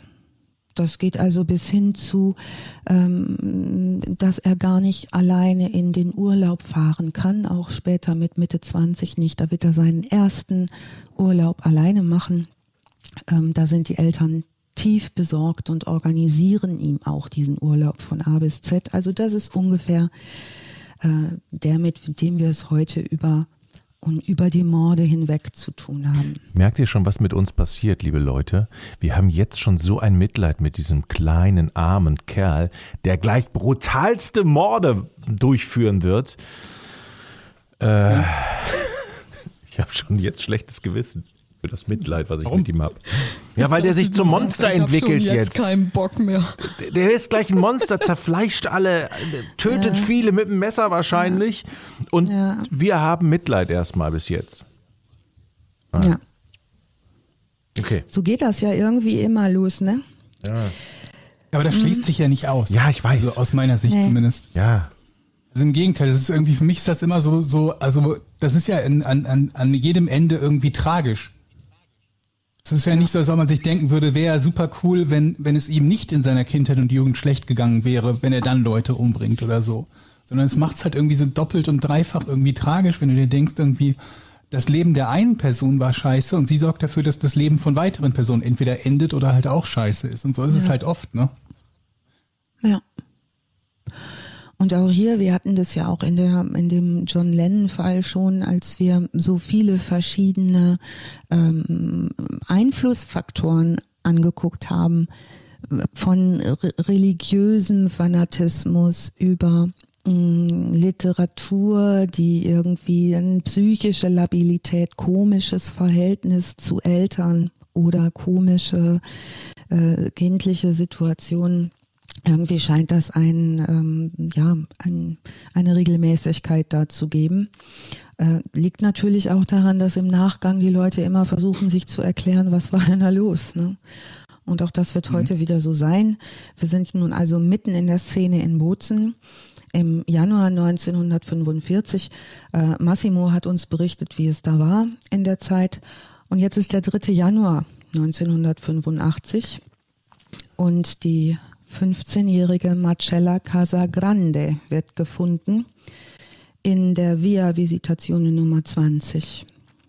Ganz kurzer, ähm, ganz kurzer Einschub noch von mir, weil, weil mich das Thema gerade interessiert hat und ich mal ein bisschen ja. nach, nach Zahlen geschaut habe. Ähm, wir werden dicker, also Deutschland, Deutschland, auch Deutschland, nicht nur die USA, ähm, wird dicker. Aber Etienne, du hast trotzdem nicht ganz unrecht, weil ich nämlich gerade auf die Schnelle was gefunden habe, wo es hieß, dass zwar im, im, im Mittel die Deutschen quasi immer dicker werden, aber dass das bei Kindern nicht notwendigerweise der Fall ist. Also dass es da eine rückläufige, eine rückläufige Tendenz gibt. Aber es ist vermutlich so eine Sache, die sich immer sehr, sehr schnell ändern kann. Ne? Aber es würde halt dafür sprechen, dass die Eltern tatsächlich so ein bisschen mehr auf ihre Kinder achten, aber in anderen Altersgruppen sich möglicherweise die Entwicklung irgendwie negativ abzeichnen. Ein bisschen davon werden wir vermutlich sogar mhm. wegen Corona in Zukunft sehen. Ne? Wenn die Leute sich halt über ein Jahr lang kaum bewegt haben ne? und kaum nach draußen gekommen sind. So, also ja, das ist ein, ist ein, auch ein gutes Stichwort, finde ich, Georg, weil ähm, wenn du wenn du nach außen nicht viel Möglichkeiten hast, ne, welche Bastionen bleiben dir dann? Also ein gutes Essen, das Internet, Krimiserie, ne, das Internet, schön viel sitzen, schön viel liegen. Es ist der 3. Januar 85, das ist der erste Schultag nach den Weihnachtsferien in diesem Jahr. Ähm, und ähm, die 15-jährige Marcella äh, Casagrande wird ähm, in der Wohnung ihrer Mutter gefunden und zwar erstochen. Hm. Abends um kurz vor halb fünf. Da kommt die Mutter von der Arbeit nach Hause zurück. Mm, ihre Tochter war, hat den Nachmittag wie immer vorher bei der Großmutter beim Essen verbracht. Die kocht häufig für ihre Enkelin. Marcello ist, Marcella ist ein Scheidungskind, lebt bei ihrer Mutter und dem neuen Lebensgefährten. Die Mutter ist im sechsten Monat schwanger mit dem zweiten Kind und ähm, ist Kindergärtnerin und die kommt halb fünf von der Arbeit nach Hause, macht die Wohnung auf, betritt die Wohnung äh, und findet ihre Tochter rücklings in einer Blutlache. Wie alt ist die, die Tochter? 15 Jahre alt. 15.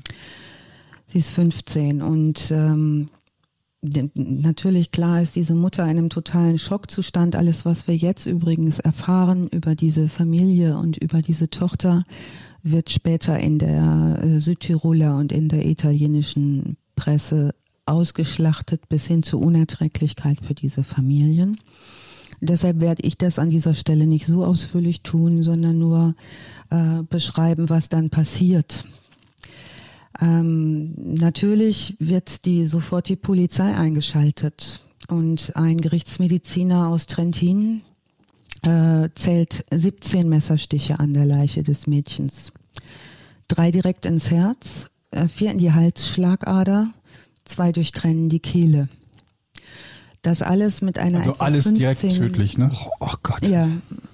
Also alles mit einer etwa 15 Zentimeter langen äh, Klinge in sehr schneller Abfolge und mit roher und brachialer Gewalt, heißt es im Autopsiebericht. Und der, ähm, be, also der berichtende Pathologe spricht davon, dass der Täter intelligent, rational und mit einem hohen Maß an Grausamkeit gehandelt haben muss. Die Spurentechniker äh, sehen, das war kein Raubmord und Marcella wurde auch nicht vergewaltigt. Ähm, später sagt Gibt's ein Einbruchspuren? Nee, ne? Nee. Später sagt eine Nachbarin, sie habe einen jungen Mann gesehen, der gegen Viertel vor vier das Haus eiligen Schrittes verlassen habe und äh, habe den Kragen seiner Jacke hochgeschlagen, als er sie ihm entgegenkam und die Richtung gewechselt. Ja, jetzt wird ermittelt, was äh, war da los? Und die Ermittler machen das einzig Logische, nämlich die gucken erstmal natürlich wie immer im Familienumfeld. Sie gehen davon mhm. aus, dass Marcella, ne, du hast es ja gerade gefragt, Georg, sind da Einbruchsspuren? Nein, sind da nicht. Sie gehen davon aus, dass das Mädchen die Tür aufgemacht hat. Ähm, also ermitteln sie im Familienumfeld und im Bekanntenkreis. Zuallererst wird ein Nachbar aus dem sechsten Stock, das, äh, der einen Zweitschlüssel zu der Wohnung hat, weil er manchmal da Blumen gießt. Die befragen auch den Vater von äh, Marcella Luciano Casagrande. Und ähm, die schlagen dem sogar vor, während dieser, ähm, während dieser Verhöre äh, auch gegen seine Ex-Frau Belastendes vorzubringen. Also da wird schon ordentlich in der Familie äh, auch Unruhe verbreitet. Und ähm, dieser, dieser Mord an diesem Mädchen löst in Bozen in dieser kleinen, pittoresken, sehr katholischen, sehr soliden, sehr geordneten Stadt, die wenig für Jugendliche zu bieten hat, eine totale Panik aus. Also ein 15-jähriges Mädchen wird zu Hause in seiner Wohnung ermordet. Das schlägt in Bozen sofort Wellen. Wird es überall, glaube ich, oder? Ja, äh, besonders natürlich in so einem Umfeld, wo alles nochmal besonders geordnet ist und klein ist und eigentlich auch alles sehr harmonisch. Ähm, was, was später nochmal eine Rolle spielen wird, jetzt erstmal ist es diese 15-jährige Schülerin, die da erstochen wird. Ähm, was später nochmal eine Rolle spielen wird, ist die zu der Zeit sehr, sehr aktive Prostitutionsszene in Bozen. Und auch da wird später dieser Familie dieses ersten Opfers das Leben dahingehend sehr, sehr schwer gemacht. Jetzt sind die Ermittler erstmal dabei zu gucken, was ist da genau passiert. Ähm, brutalst ermordet worden. Ähm, man spricht auch hier schon von einer Art Schlachtung, einem Schlachtungsverhalten und einem Übertöten. Ähm, ne, also wenn ihr euch vorstellt, so viele Messerstiche, das muss man erstmal machen. Ne? Das, ähm, so viel sind da dann 19? ja, 17. 17, aber mit euch, nicht so ne? extrem viel. Ja, stich mal 17 mal letal zu, also musst du schon. Ja, das Ding ist halt immer, also man, wenn, wir, wenn wir so Filme und sowas sehen, da werden Leute, die kriegen einen Stich in den Bauch und dann sacken sie tot zusammen. Das ist ja in der Realität ja. nicht so. Ne, man überlebt ja noch eine ganze Weile und dementsprechend ist es für mich immer insofern nachvollziehbar, dass die Leute halt mehrfach zustechen, weil ihr Opfer sich halt noch bewegt. Es gab einen relativ bekannten äh, Fall in Hamburg war das, glaube ich, auch, ähm, wo ein Typ, glaube ich, direkt ins Herz einen tödlichen Stich abbekommen hat und ähm, halt noch vor seinem Angreifer geflohen ist und dann irgendwie keine Ahnung, sich hingesetzt hat, irgendwie auf einer Bank und so weiter und so fort und dann halt äh, ja gestorben ist. Der ist, glaube ich, bei äh, Zeitverbrechen bei dem Podcast behandelt worden. Mhm. Und von daher, ich finde das immer so ein bisschen eigentlich jetzt nicht, nicht ungewöhnlich oder andersrum formuliert halt, halt nachvollziehbar, dass die Leute, wenn sie versuchen, jemanden zu töten und der sich noch normal bewegt, reagiert, ne, agiert, dass sie dann halt denken, oh, das hat wohl noch nicht gereicht, ne, weil sie sich dessen nicht bewusst mhm. sind, dass es halt eine Weile dauert. Beim Erwürgen ist es, glaube ich, noch krasser, ne? wie lange das irgendwie dauert. Da sind wir, glaube ich, auch von, von Film und Fernsehen auf eine sehr falsche Fährte geführt, dass die Leute da einmal zudrücken ja. und zehn Sekunden später sinkt das Opfer zu Boden. Ja, also ja. die, die, das Entsetzen über diese Tat in ihrer Brutalität, die ist unfassbar in Bozen. Ähm, am 8. Januar äh, wird die ähm, Marcella beerdigt und 2000 Menschen sind bei der Beerdigung und ähm, es gibt auch, wie sich später herausstellen soll, äh, einen Blumenstrauß, der keinen Namen hat, also wo es nicht dran steht, von wem der ist. Und das wird auch noch eine Rolle spielen. Es wird also ermittelt, die kommen nicht weiter äh, so richtig mit den Ermittlungen im Familienumfeld. Befragt werden übrigens auch Verwandte unseres italienischen Korrespondenten Massimo der sich sehr deutlich an diese gekommen? Zeit erinnern kann. Kanntest du Massimo schon vorher? Ja, also wir kannten uns schon vorher und ähm, ah, okay. ich habe erst bin erst auf den Fall gekommen und dann fiel, äh, der lebt in Berlin und ähm, dann fiel mir ein, dass der doch auch mal in Bozen gewohnt hat und dann habe ich den gefragt. Und tatsächlich ah, okay. ähm, gab so ein Wort das andere und dann sagt er, ja, ja, ich kann mich da sehr genau dran erinnern. Er hat zum Beispiel dann in der Zeit, als die Marcella Casagrande ähm, ermordet worden war, da war Bozen in Angst. Ne? Die haben die Mädchen nicht mehr alleine zur Schule gehen lassen. Der hat seine kleine Schwester zur Schule gebracht und zurück wieder abgeholt und so. Also da war schon das Entsetzen sehr, sehr groß. Mm, also er hat es eher so, so gesagt, dass, ähm, weil sowieso eine eher mh, mm, er beschreibt es ja als düstere Stadt. Ähm, die, die Stadt war eigentlich in Panik. Also dieses, ähm, diese eigentlich sehr heile Welt war äh, komplett zerstört und ähm, es kamen so ganz viel Unterweltthemen nach oben die italienische Presse hat sich draufgesetzt ähm, und er sagte im Nachhinein hat die Presse und alles, was damit dann zu tun hatte, auch die Familie äh, dieses Mädchens auf Dauer so belastet. Er sagt, die haben die Familie zerstört in der Presse. Also da war, muss ganz, ganz, äh, ganz üble Stimmung gewesen sein nach diesem Mord. Zumal ja auch dann Verdächtigungen losgehen. Wer kann denn das gewesen sein, ne? Ja. Auf so engem Raum. Mm, da werden Nachbarn misstrauisch, dann hast du sowieso diese Trennung und diese Isolationssituation. Also ja, jetzt passiert erstmal nichts, die ermitteln und finden nichts. Ähm, der mm, Tatort wird natürlich gesichert war, die finden zum Beispiel auch noch ihren Fotoapparat offenbar, war da irgendwie der Fotoapparat hat eine Rolle gespielt, mm, aber die kommen nicht weiter. Ähm, ein halbes Jahr später, am 26. Juni 85, ähm, findet die, äh, die Feuerwehr ähm, Anna Maria Cipoletti. Die ist 41 Jahre alt, tut in ihrer Wohnung. Hm. Ganz anderes äh, Bild, ne? 41 verglichen mit 15. Hm. Hm. Und ähm, geht jetzt allen auch so, ganz anderes Bild. Ne? Und die Ermittler bringen auch das gar nicht in Zusammenhang mit ähm, dem Mord an der äh, Marcella sondern die gucken das eigentlich so ganz ähm, selbstständig für sich stehend erstmal an. Der Sohn von Anna Maria ähm, Cepoletti ähm, hat sich nämlich Sorgen gemacht. Er hat versucht, seine Mutter zu erreichen und äh, hat dann schließlich die Polizei gerufen. Die Feuerwehr geht abends dann über eine Leiter in die Wohnung. Äh, die wohnt in der Via Brennero in Bozen in einer kleinen Wohnung. Die Feuerwehr geht durch das geöffnete Fenster äh, rein und sieht auf dem Bett den leblosen nackten Körper äh, der Maria Cipoletti. Die, äh, der Brustbereich ist mit Stichwunden übersät, der, auf dem Kopf liegt ein Kissen.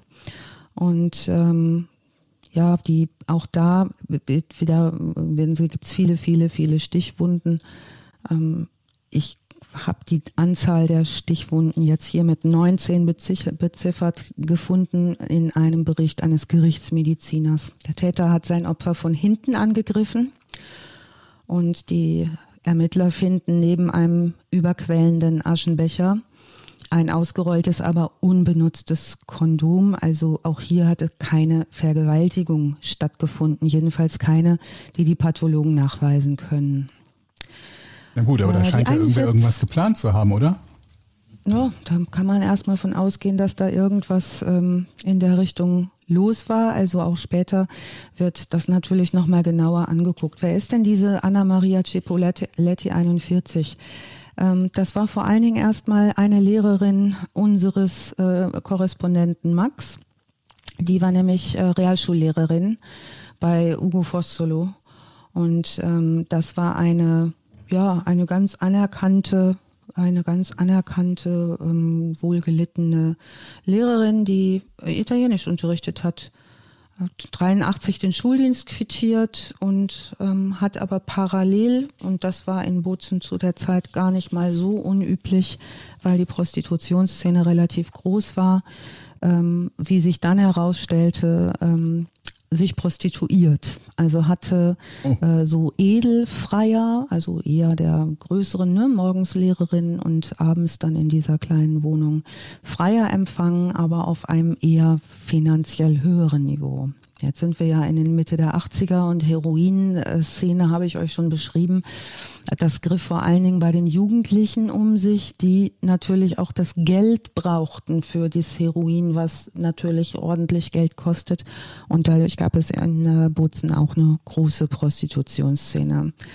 Die äh, Frau Cipoletti allerdings hat, wie gesagt, eher so hoch ähm, hoch anerkannte Kundschaft gehabt, einen kleinen Kreis von Stammfreiern gehabt und hat das so zweimal in der Woche gemacht, hat sich selber und ihre Dienste angepriesen als Mirella, die Kartenlegerin, äh, da ihr ja euch vorstellen könnt, dass auch so ähm, verboten war, sich zu prostituieren, Wohnungsprostitution etc., dass das dann so ähm, getarnt wurde. Mhm. Ja, die haben, sehen zwar die Ermittler, also es gibt so eine sexualisierte Positionierung, in der das Opfer da liegt. Das ist schon in, gibt's Parallelen zum, zum Mordfall Casagrande. Und auch hier haben wir Gewalt gegen die Brust und gegen den Hals. Ähm, aber den Ermittlern sind die beiden Opfer einfach viel zu unterschiedlich, um auf denselben Täter zu schließen. Äh, die Fälle werden auch. Moment, ganz kurz zwischen, ganz kurz Zwischenfrage. Ja. Wie viele Leute wohnen in Bozen? 100.000 zu dem Zeitpunkt. Also das heißt, das ist eingem ein, eingemeindet, ne? Also da sind eine Gegend, in der es jetzt insgesamt extrem viele Morde geben würde, ne? Nö. Genau, also das hm, ist schon, okay. das ist schon so, dass das auffällt, ne? Also die ähm, trotzdem ähm, behandeln die das unterschiedlich voneinander, ähm, weil dies auch eine ganz andere, ähm, einen ganz anderen Ansatzpunkt findet über dieses Prostitutionsgeschäft und die auch davon ausgehen, dass mhm. das ein, wahrscheinlich ein Freier war. Ah, okay, verstehe. Ja, das erklärt ja auch das Kondom, ne? Ja, genau. Und dazu kommt natürlich auch nochmal diese, diese ähm, doppelmoralistische äh, Blickwinkel auf Prostitution generell. Das hatten wir ja jetzt auch vorher schon in einigen Fällen. Wenn Prostitution mhm. im Spiel ist, wird anders ermittelt, offenbar. Das heißt, da ja. wird eher davon ausgegangen, dass auch was passiert oder ähm, Sexarbeiterinnen werden nicht vermisst oder man findet, dass das auch nicht so, ne? Also es ist ein dramatischeres Opfer, wenn es ein unschuldiges, in Anführungsstrichen, Opfer ist. Aber bei Prostituierten geht man eben eher häufiger davon aus, ne? Ja, wobei, sie steht ja mitten im, im, im normalen Leben. Ne? Ja. Oft hast du ja die Situation, ja. dass bei, bei, bei Prostituierten, die halt irgendwie Kontakte zur Familie abbrechen, ein bisschen untergetaucht ja. und so weiter und so fort. Aber sie führt ja in Anführungsstrichen bis auf die Prostitution ein ziemlich normales Leben, ne? Ja, sie führt eigentlich so ein Doppelleben und ähm, mhm. da das dann rauskommt, dieses Doppelleben, das, äh, wie, wie Max sagte, es war ein totaler Skandal, als das rauskam. Also viele Leute kannten mhm. die Frau als Lehrerin nur. Ne? Und dann ging es natürlich rund. Da hatten viele eine starke Meinung dazu. Und ähm, was jetzt nochmal auffiel, ist, dass ähm, das Prostitutionsmilieu verdächtigt wurde, verdächtigt und verdammt natürlich auch. Ne? Ähm, mhm. Und die Presse sich draufsetzte. Jetzt gerät auch die Familie übrigens des ersten Opfers in, ins Kreuzfeuer des Prostitutionsverdachts. Das ist für die oh Familie Gott, ja. dort ein totaler Horror, der da losbricht, übrigens bis heute. Also es gibt immer wieder Leute, die sagen, na ja, oder vielleicht hat sie nicht doch, ne? Also sie, dieses typische, was wir auch so kennen, ne? Selber schuld, wenn du so einen kurzen Rock anhast, so nach dem Motto. Ähm, das ist natürlich für eine Familie, die ein Kind verliert über so ein Verbrechen, der vollkommene Horror, wenn jetzt die Schuldfrage gestellt wird. Und die wird gestellt, nämlich über diese, diesen moralischen, äh, kirchlichen, stark katholisch, moralisch geprägten mm ähm, auch Hass auf Prostitution. Ne? Das erinnert mich an diesen Dave Chappelle-Joke, wo er über Michael Jackson, äh, da kam gerade die Doku raus, hier äh, Finding Neverland. Und äh, ist eigentlich so böse, der Joke, aber ja. ne, dann ging es ja darum, dass ähm, Michael Jackson sich eventuell da an den Kindern oder einem Siebenjährigen äh, ver, ver, genügt hat, sage ich jetzt mal so, hat Dave Chappelle in seinem, ja, Vergangenheit war das Wort, genau, und dann hat Dave Chappelle gesagt, but what did the boy wear? Also was hatte der Junge an? ähm, Übel, echt. Ich, also ich muss sagen, das, dieses, dieser Satz, ne, ich kenne den mehr als Strohmann, als dass ich das je irgendwann von irgendwem in den letzten 30 Jahren gehört hätte. Ne, also das ist ja, das, das häufigste Strohmann-Argument, das ich höre, dass angeblich ne, die Leute sagen, ja, aber was und so weiter und so fort. Ist ja auch ein ganz furchtbares Argument, wenn, ja, eben. wenn Frauen in der Disco angedatscht wurden oder so, ne? Ja. Oder, oder nicht nur in der Disco, sondern generell so, ja, was trägt sie denn auch so einen knappen Rock oder so? Also nach dem Motto, ja. ähm, dem, ab einem gewissen Kleidungsstil verlierst du das Recht über deinen Körper sozusagen. Das ja. ist ja die ja. Argumentation, die dahinter steht, die ja völlig irre ist, aber die es halt gibt. Aber der Joke, ich habe ihn natürlich jetzt auch nicht so gut rübergebracht und viele Leute werden diesen Joke nicht gut finden aber vielleicht lustig. Tschüss. Äh, jetzt multipliziere das mal 300 mit 80er Jahre Katholizismus, diese Gegend und jetzt mm. ne, kommt raus, jemand prostituiert sich. So, dann sind das ist halt, also Frauen der Teil ist halt der, der, der, der in, insofern spannende, glaube ich, dass es ja äh, gerade bei sehr gläubigen Menschen einfach nicht mal unmittelbar um Aktion und Reaktion geht, sondern um eine Moralfrage. Dass genau. es halt darum geht, wer sich unmoralisch verhält, der wird von Gott bestraft, unabhängig davon, ob es jetzt in dem konkreten Fall eine Rolle gespielt hat oder nicht. Und das ist ja, ja etwas, was ähm, bei den, bei den, ähm, ich sag mal, bei den fehlgeleitet Gläubigen, nennen wir sie einfach mal so. Ja, es gibt ja Leute, die sind einfach nur gläubig, alles gut, alles cool. Und dann gibt's diejenigen, die so, so komplett fehlgeleitet sind, die dann sagen, ja, äh, Covid ist eine Strafe Gottes oder 80er Jahre HIV, AIDS ist eine Strafe Gottes und so weiter und so fort. Ne? Und in so einer Zeit bewegen ja, wir uns ja gerade vermutlich auch in einer Gegend, wo so, so eine Denkweise sehr, sehr üblich war.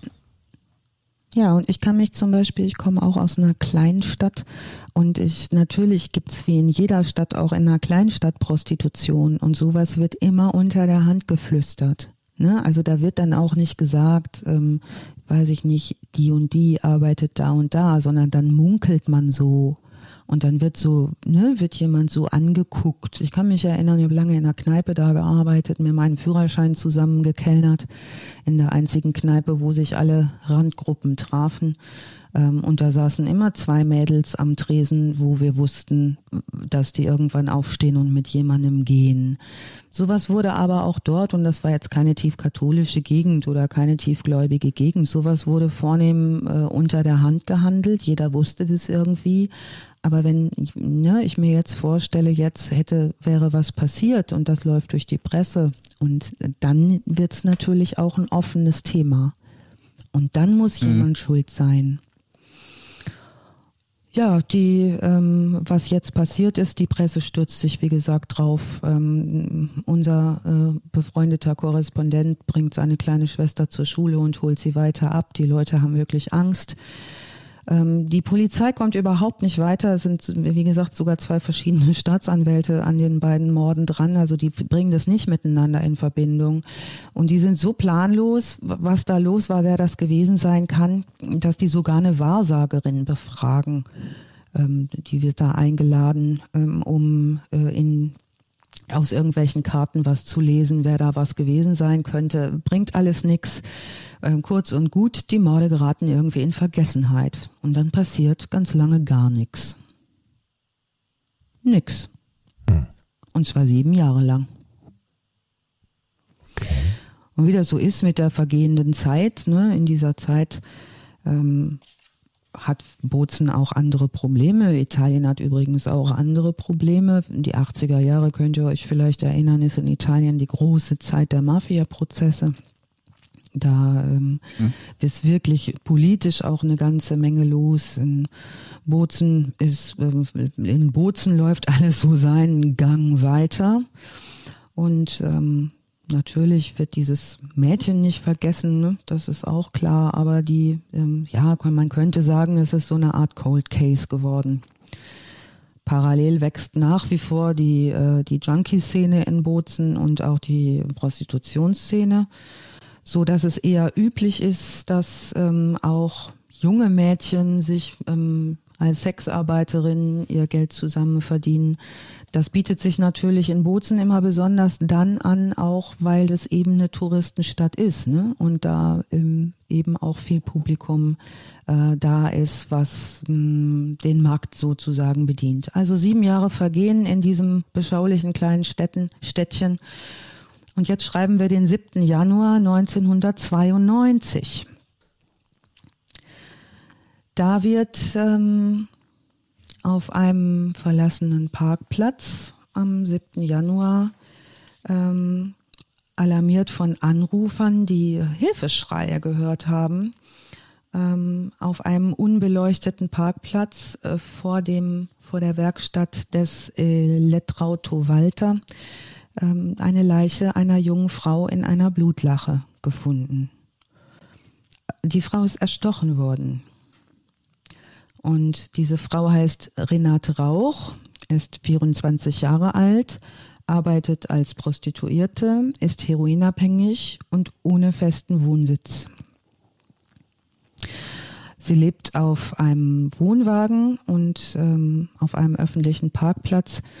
Und ähm, ja, wie ähm, Frau, die, die sie finden, die erstochene Frau, die Renate Rauch, ähm, wird in diesem Wohnwagen mit ihrem, lebte die mit ihrem ebenfalls drogenabhängigen Lebensgefährten Bruno Magagna. Der hat allerdings ein Alibi und die Ermittler kommen bei dem nicht weiter. Jetzt wird spekuliert unter den Ermittlern, die wissen nicht, ob das vielleicht ein Racheakt im Bozener Drogenmilieu gewesen sein kann oder ob da vielleicht, ne, da geht's jetzt schon wieder in die moralische Richtung, da vielleicht die Gattin eines Freiers, ähm, die, die da durchgedreht ist. Jetzt haben wir parallel auch schon den äh, HI-Virus, der unterwegs ist. Wir haben 1992. Ähm, ob es da vielleicht jemand gibt, der sich infiziert haben könnte und jetzt auf Rache aus ist. Ähm, und jetzt kommen nach diesen sieben Jahren nach dem Mord ähm, an der Anna Maria Cipoletti, jetzt kommen doch die Erinnerungen auch daran wieder hoch.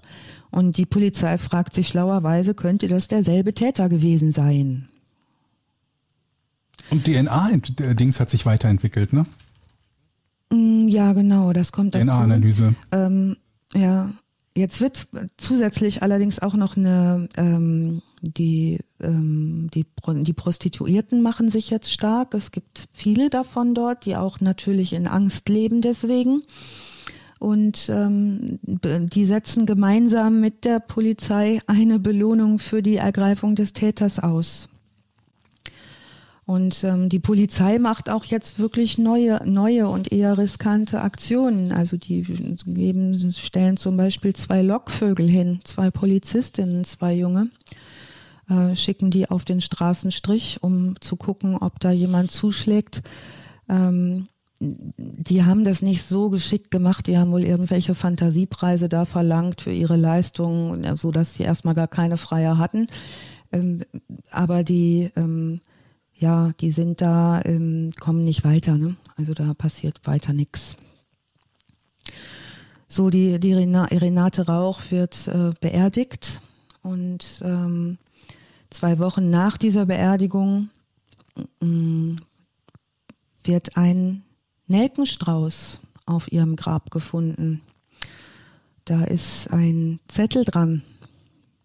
Und auf dem Zettel steht auf Italienisch, äh, der Zettel ist in eine Schutzfolie so gesteckt, in, wie, so, wie ist die so in so Schul, mit Schul, auf Schulheftseite geschrieben und in so eine Schutzfolie gesteckt und da steht handschriftlich drauf auf Italienisch. Es tut mir leid, aber das, was ich getan habe, musste getan werden und du wusstest es. Ciao Renate, MM. Hm. Okay, ich glaube, ich weiß, wer der Mörder ist. Also spontan sage ich erstmal, heißt ja noch nichts. Ne? Wir haben ja selber schon einen Fall gehabt, wo es, wo es äh, die, die Hälfte der Entwicklung über falsche Bekennerschreiben fehlgeleitet war, ja. ne? beim Yorkshire Ripper. Aber ja, genau. interessant zumindest. Das ist zumindest ein äh, etwas, was gefunden wird und was wir ja wissen von ähm, Serientätern auf jeden Fall, ist, dass sie über die, äh, den Verlauf ihrer Serie häufig ähm, unvorsichtiger werden oder mhm. Nachrichten hinterlassen oder Allmachtsfantasien bekommen oder entdeckt werden möchten. Also warum so Zeichen dann plötzlich gesetzt werden, wissen wir immer nicht ganz genau, aber dass es geschieht, ist wohl eine Regelmäßigkeit. Ähm, ja, die Polizei vermutet, ähm, als sie diese Notiz finden, später, dass das doppelte M auf unseren ähm, heute anfangs schon benannten Marco schließen lässt. Wir haben es in unserem heutigen Fall mit Marco Bergamo zu tun und das Morden geht jetzt auch tatsächlich weiter. Die, äh, Moment, die Polizei vermutet, dass er dann was? Was? Wieso vermutet die Polizei, die Polizei dass es mit äh, später, später wird die Polizei auf ihn schließen wegen dieses Zettels, denn es geht jetzt schlagartig so. weiter nach diesen sieben Jahren und die Polizei ähm, ist mitten in den Ermittlungen. Dieser, dieser Hinweis wird ein wesentlicher sein. Äh, und schon im März geht es weiter. Denn keine drei Monate später ähm, fährt ein Fliesenleger mit seinem LKW zu einer Baustelle und sieht auf so einer, kennt ihr diese Ausweichstellen an Straßen, wo man so halten kann, ne? So, so eine kleine mhm. Bucht. An so einer Bucht sieht er einen Menschen liegen. Und zwar eine Frau und die liegt da vor den Büschen und hat ein blutverschmiertes Gesicht und ähm, Stichwunden am Hals. Und diese mhm. Tote wird sich herausstellen, das ist die 18-jährige Renate Troger. Die Renate Troger lebt bei ihrer Mutter im, äh, in Miland, im Brixen, äh, Brixener Stadtteil Miland und war in der Familie schon immer so eine Art Sorgenkind. Also die war immer schwer unterwegs, schon recht früh, hat sich gern die Nächte um die Ohren gehauen, war also eins dieser typischen Kinder in dieser Zeit, die zu Hause nichts hielt und die gern feiern gegangen ist. So ein ganz normales ich, Kind. Ein ganz normales Kind, das von zu Hause gerne mal, äh, mal loslief.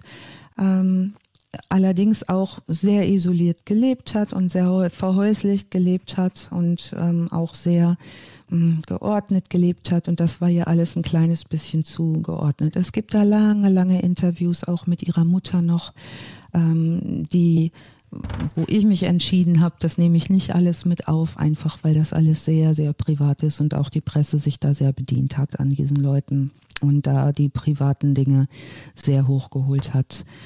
Ähm, was sie allerdings getan hat, war, dass sie ähm, viel in die Diskothek Gloria in Walz, das ist ein, ein, Ort in der Nähe von Bozen gefahren ist. Dieses Gloria war berühmt dafür, dass es in den 80er, 90er Jahren ähm, ein Treffpunkt vieler Jugendlichen der Umgebung war. Und das Gute dort war, der Eintritt war umsonst. Also du brauchtest kein Geld, um da reinzukommen. Und da traf sich so alles da ne, man da Strecken überwinden muss, das ist ja wie auf dem Land, war auch Trampen relativ gang und gäbe. Also ne, auch da kennen wir ja wieder auch, ne, was bist du auch getrennt, ne, um nach Hause zu kommen oder in die Disco zu kommen. Naja. Renate Troger werden die Pathologen feststellen, die ist erdrosselt worden. Ähm, Sie haben mindestens 15 Messerstiche in die Brust äh, gefunden und auch wie im Mordfall Renate Rauch hat der Täter, ich glaube, das habe ich gerade gar nicht gesagt bei der Renate äh, Rauch, hat der Täter die, ähm, die Kehle durchtrennt. Jetzt geht's in der Zeitung wieder ab, in allen italienischen Medien. Das Ungeheuer mordet wieder in ganz Bozen äh, bewegt sich kaum nach, noch ein Mensch auf der Straße nach Sonnenuntergang. Keine Frau, so schreibt es auch der äh, Journalist, der den Artikel bei Stern Crime, Crime äh, geschrieben hat, bewegt sich mehr ohne Begleitung durch die Straßen der Stadt.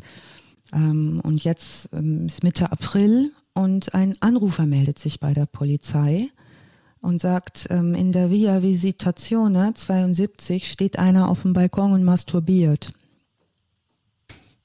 Wunderbar. Okay. Mm. Ja. Es, wir sind wieder an diesem Plattenbau und offenbar ähm, hat innerhalb dieser ganzen Zeit ein Hobby stattgefunden, wo später auch viele äh, nochmal Zeugenaussagen dazu machen, dass dieses auf dem Balkon rumstehen und masturbieren wohl nicht nur einmal vorgekommen ist und ähm, dass auch aus der Nachbarschaft immer wieder Frauenunterwäsche gestohlen wurde, und zwar von den Wäscheleinen. Übrigens fehlten auch bei zwei Opfern die Unterwäsche, die ähm, ja ja, das vielleicht mal so am Rande und für den Hinterkopf. Ähm, später wird unser äh, Täter, mit dem wir uns eingehend und seiner Kindheit ja schon beschäftigt haben, da auch noch einige ulkige Aussagen zu machen. Äh, sowieso auch äh, Aussagen, wo man denkt, das ist, also das kriegt man überhaupt nicht mehr voreinander, wie einer da so ähm, draufkommen kann. Ganz äh, kurze Zwischenfrage. Du sagtest, das kam ja. häufiger vor mit diesem Masturbieren auf dem Balkon. Nur ja. bei diesem einen Typen oder war das so ein Hobby, was da die Bozenheit so hatten? Das wurde in Bozenheit immer. Da steht man alle halbe Stunde auf dem Balkon. Das, also das ist, ist äh, also das ist keine Bozensache. Das, äh, das ist keine Bozener äh, Tradition. Nein, da möchte ich mich sehr verwehren und dann kriege ich auch ganz schlimm Schimpfe wahrscheinlich, wenn ich ähm, wenn Max jetzt zuhört und sagt, um Gottes Willen. Also mit anderen Worten, dieser ähm, eine Typ ist schon häufiger dadurch aufgefallen, dass er auf dem Balkon masturbiert hat, ja? dass er auf dem Balkon masturbiert oder dass er irgendwie komisch rüberkommt und so. Und es gibt Leute, die sowas dann offenbar auch bei der Polizei anzeigen. Generell Naheliegend. ist die Haltung aber eher, man lässt so, man lässt bis zu einem gewissen Punkt seine Nachbarn in Ruhe. Ne? Man mischt sich nicht ein. Das kennt ihr vielleicht aber auch. Aber doch nicht, wenn die auf dem Balkon wichsen. Masturbieren ist das deutlich was anderes. Außerdem ist es auch sagen. In dem Fall passiert es ja auch. Die Urologen sagen ja, das ist auch sehr gesund. Also jetzt nicht auf dem Balkon das zu machen, aber grundsätzlich, ne, wer dann schlechtes Gewissen bei hat, muss man nicht haben. Das ist sehr gesund. Ja, hilft, hilft gegen Prostatakrebs. Ich habe so das Gefühl, das ist so ein, so ein bisschen bei dir. Habe ich das schon mal? Habe ich das schon mal hier erwähnt? In jeder zweiten Folge. Übrigens ja, ist es übrigens gesund, nein. ne? Also nur, nur wollte ich nur mal sagen, das ist sehr gesund. Ja, aber kennt ihr das nicht, wo die, wo die Eltern sagen, da fallen dir die Finger von ab oder so, mach das nicht und hörst ja Geschichten, ne, so also in der Klasse. Haben das deine Eltern gesagt? Ah, nein, haben sie nicht. Jochen, was denn? da fallen dir die Finger von ab. Hör auf. Und heute, Mama, das ist gesund. Ja, aber nicht beim Essen, Jochen. Okay, also bei Kong, da waren wir stehen geblieben. Ja, da waren wir stehen geblieben. Ich kann mich, ich bin jetzt total raus, weil ich ganz andere Bilder habe plötzlich. Gott, Alice, weil, weißt du was, woran ich ah, macht nix, macht nix. Ähm, jetzt komme ich nämlich mit den Renates durcheinander. Ne? Das eine war ja Renate Rauch, jetzt haben wir hier Renate Troger und ähm, ja, äh, diese, diese Masturbation, da kann ja schon mal dran kleben bleiben an dem Thema, aber das, woran ich mich erinnert habe, das, Kommentar, du, ja, was? Ja, knusprige Taschentücher. Oh, ähm, die, ähm, was machen wir denn jetzt? Ich kann nicht mehr. Ja, das wird leider oh. eine Doppelfolge. Wir müssen aufhören wegen Bilder. shit, oh shit, oh shit. Oh, schön. Mhm. Das ist ein guter Name für den Podcast, so, aber auch. Knusprige Taschentücher? Was denn? Ja. Knusprige Taschentücher. Habe ich das gesagt? Mhm. mhm. Ja. Mhm. Ich denke. Naja. Okay. Die Gut. dürfen uns ja alle nicht schreiben, hast du gesagt, Georg, ne? Doch, doch.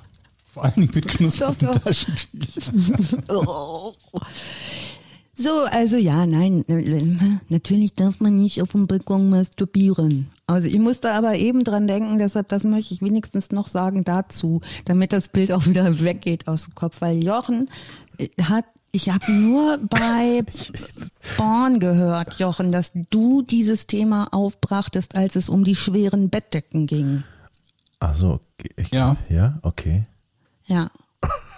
Gut. Und dir das sehr das liegt mir halt am Herzen. Hast. Ja. ja. Also rein wissenschaftlich am Herzen, ne? Genau. genau. So. Das ist hier äh, Forschung, ist das hier. Forschung. So, wenn ich jetzt also meine, äh, meine Mutter wäre, würde ich sagen, so, dann wollen wir auch mal weitermachen, Kinder. Ne? Mhm. In der Schule. So, das jetzt haben wir genug gelacht, ja, so, alle. So, jetzt einmal noch H und dann kann es weitergehen, ne? sagt dann mein Vater immer. Jetzt ist der 6. August. Ich, ich habe aber äh, tatsächlich mal eine, eine, sachliche, eine sachliche Zwischenfrage. Immer wenn ich ein Datum sage, hast du eine sachliche Frage. ja, ich wollte, ich, damit wir mal ein bisschen von den knusprigen Taschentüchern wegkommen. Ähm, ja, danke. Glauben wir, dass das eine, eine, eine Rolle gespielt hat, weil der, der, der, der Name, wie hieß die eine, äh, ähm, Rauch und das andere war Tröger? Spielte das eine Rolle, wenn die, die, die Opfer, der mutmaßlichen Opfer irgendwie deutsche, deutsch klingende Namen haben? Mhm. Also wo du gerade mhm. gesagt hattest, ein, einleitend, dass das immer so ein bisschen ähm, ja, für Probleme gesorgt hat, so, ne? Deutsch, nee. Italienisch, also das, sprachig und so? Ja, es wird im Nachgang nochmal genau geguckt, denn wie ihr euch vorstellen könnt, wird es später einen Prozess geben, vorher wird es viele Verhöre geben. Es wird eine Verhaftung geben und es wird geguckt, was waren denn die Motive, das gehörte deutlich nicht dazu. Aber was mhm. dazu gehörte, das äh, kommen wir nochmal drauf, aber das war tatsächlich kein Aspekt. Also da war er relativ mhm. okay. wahllos, sage ich mal. Also nicht für ihn, es ging nur jetzt so um diese öffentliche Wahrnehmung, dass sich die Leute dann vielleicht denken, naja gut, die, das ist mir jetzt irgendwie äh, dann doch eher egal, wenn ihr was passiert oder so. Also diese Prostituier, das Prostituiertenmilieu oder ne, also auch die ähm, die ähm, Renate äh, Troger war ja äh, drogenabhängig und ähm, mhm. Heroin-Userin ähm, und ähm, unterwegs äh, so, dass ähm, sich natürlich diese Familie dann auch mit katholischem Hintergrund und sehr rigidem äh, äh, Hintergrund in Grund und Boden schämte.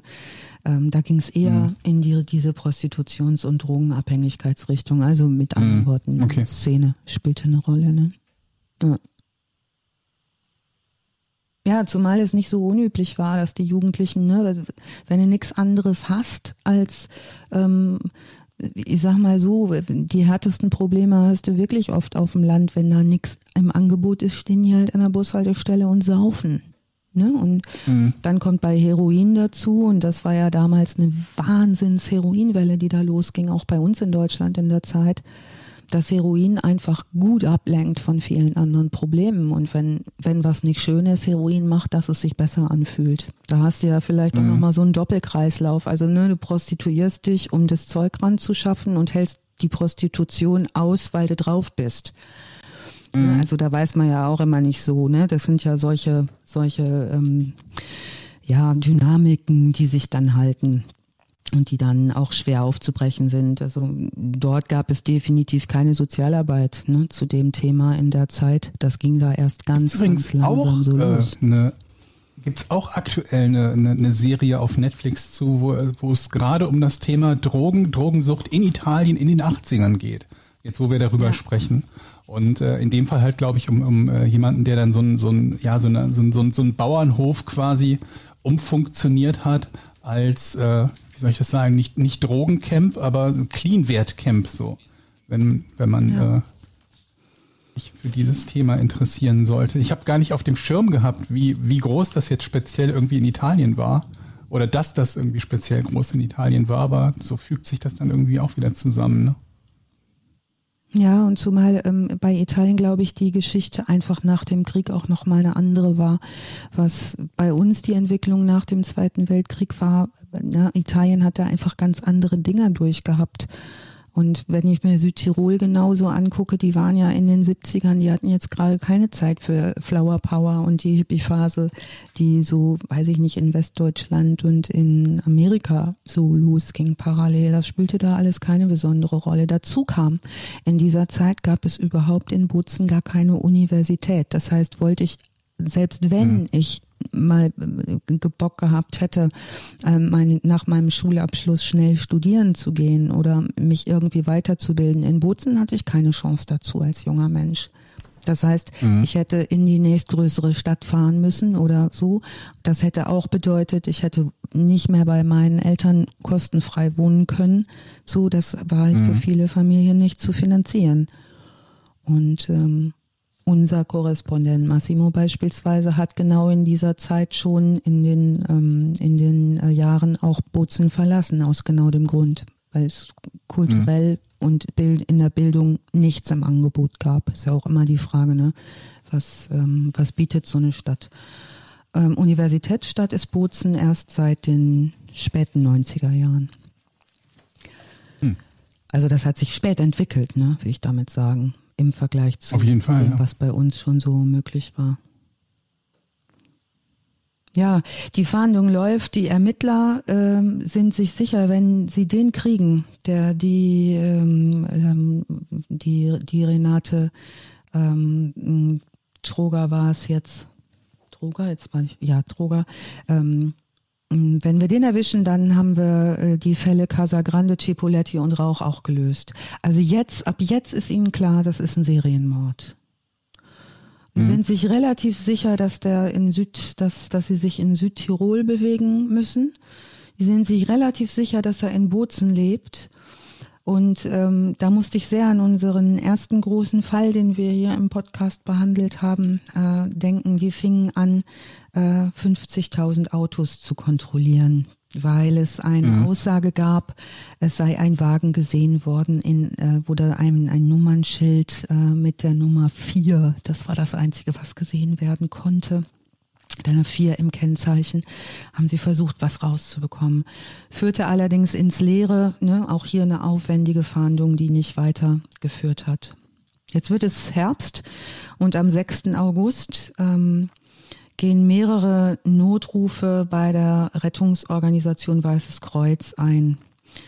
Ähm, einer der Anrufer arbeitet bei der Seilbahn äh, in, in Kohlern und ähm, auf der Landstraße, die zu diesem Berg ähm, Colle dei Signori führt, ähm, hat der eine Leiche gefunden, dieser Anrufer, und sagt später dazu äh, oder sagt bei der Polizei aus, ich verstehe nicht, wie man einen Menschen so zurichten kann. Das sagt er später auch der Tages gegenüber der Tageszeitung Dolomiten.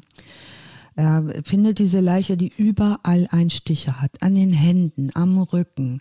Die blutete am ganzen Körper, sagte der aus, und das Blut floss mehrere Meter die Straße runter. Mhm. Du hattest eben nach der Stichwundenzahl gefragt, Georg. Diese ähm, mhm. Leiche wird äh, natürlich äh, in der Gerichtsmedizin untersucht. Ähm, das ist die Leiche der Marika Zorsi. Sie ist 19 Jahre alt, drogenabhängig und Prostituierte. Ähm, und der Ermittler, der Leitende, der heißt Alexander Zelger, der kennt die auch, der ist ihr schon bei einer Drogenrazzia begegnet. Mhm.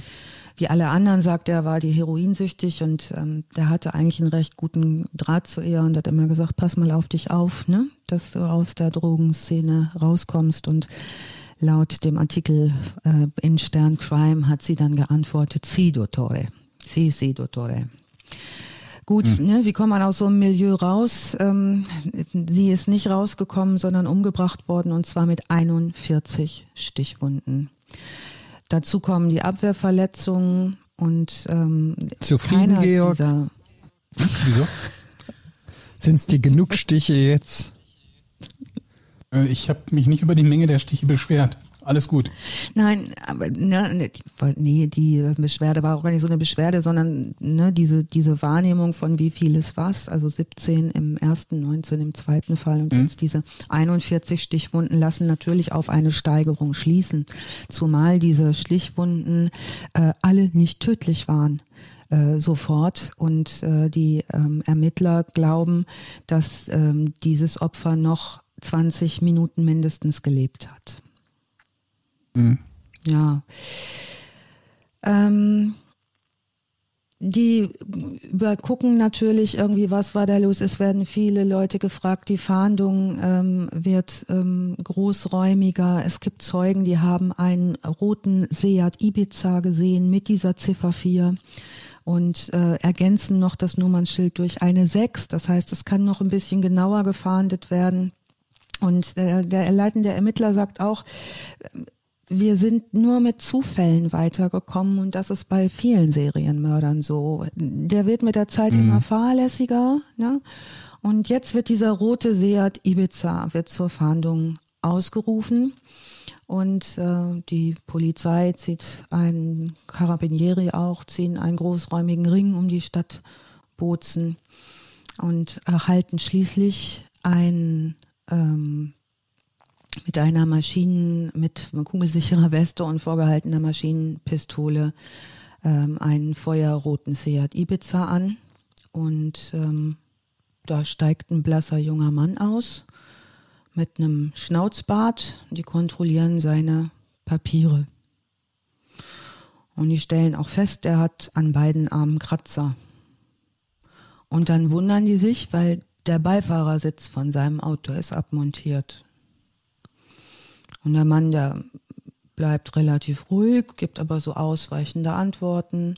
Und ähm, dann fragen die, warum auf dem Beifahrersitz eigentlich die Windschutzscheibe kaputt ist. Und dann sagt er, na, die hat man mir eingeschlagen. Und dann sagen die Ermittler, aha, von innen?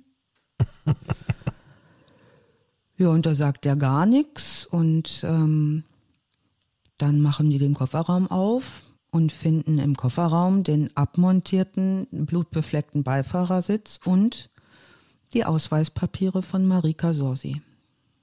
Mhm. Sieht nicht gut für ihn aus, wenn er so kontrolliert wird.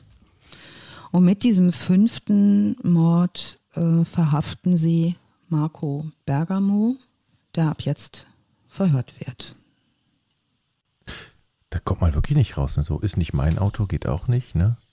Äh, mhm. Wie, wie komme ich hier hin, würde ich sagen? Wie komme ich, wo bin ich? Wäre das vielleicht eine, eine Strategie zu der Situation? Weiß nicht. Ja, unser, unser ähm, bemitleidenswertes Kind und Jugendlicher, den wir uns anfangs angeguckt haben, der in häuslicher Isolation mit Mutter und Vater lebte, sehr behütet, ähm, hatte einen Freiheitsmoment und das war sein Auto. Mhm. Und jetzt kann man sich vielleicht auch ungefähr vorstellen, wenn der viel zur Arbeit und in verschiedenen Jobs unterwegs war. Ich finde es ne, für so eine beengte Wohnsituation auch sicherlich ne, sind die Eltern mal dankbar, wenn der unterwegs ist und nicht zu Hause rumhängt mit seiner Messersammlung. Und später wird man dann auch äh, bei ihm die Wohnung durchsuchen und noch anderes finden. Ähm, sind da sicherlich auch alle ganz dankbar für diese Selbstständigkeit, mit der er dann unterwegs ist. Seine Mutter und sein Vater werden später auch nochmal befragt, denn ähm, er wird jetzt verhaftet und ähm, erstmal streitet er relativ deutlich ab, dass er damit irgendwas zu tun hat.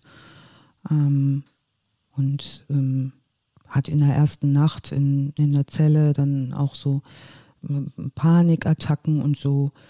Ähm, ja, also es, in den Verhören sagt er ganz unterschiedliche Sachen, aber er gibt auf keinen Fall all diese Morde zu.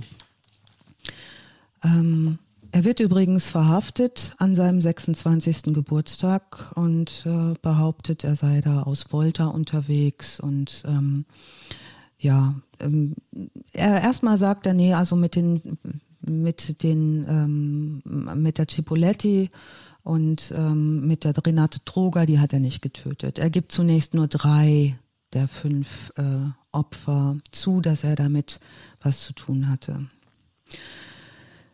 Er verhaftet und verhört. Das, ne, die Wohnung wird angeguckt. Natürlich wollen die Ermittler wissen, wie lebt der, der da? Was sagen denn die Eltern dazu? Und jetzt kommt dieser Hintergrund, wo Georg eben schon sagte, da wird es irgendwie immer spannend. Ähm, was wissen wir denn so über den? Und jetzt kommen diese ganzen kleinen Sachen raus, diese Messersammlung, die er hatte. Unterwäsche, die bei den Nachbarn fehlten, wurde in, dem, in seinem Kleiderschrank gefunden.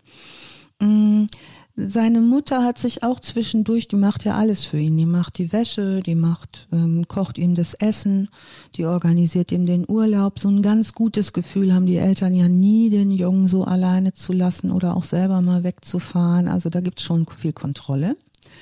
Aber die, äh, die Mutter wäscht dem auch die blutigen Klamotten und sagt das später, ja, das hätte sie sich nichts bei gedacht. Ne? Bei 41 also, Messerstichen. Oh, das ist ein bisschen, ja. bisschen Blut. Also einiges, ähm, einiges sei ihr schon eigenartig vorgekommen, sagt sie so. Ähm, aber sie hätte normalerweise auch immer die Sitzbezüge, immer die Sitzbezüge seines Autos gewaschen. Das war also ihre Aufgabe. Und ähm, auch die beiden Kissen in seinem Auto, da hatte die Mama ihm so rote Herzchen drauf gestickt.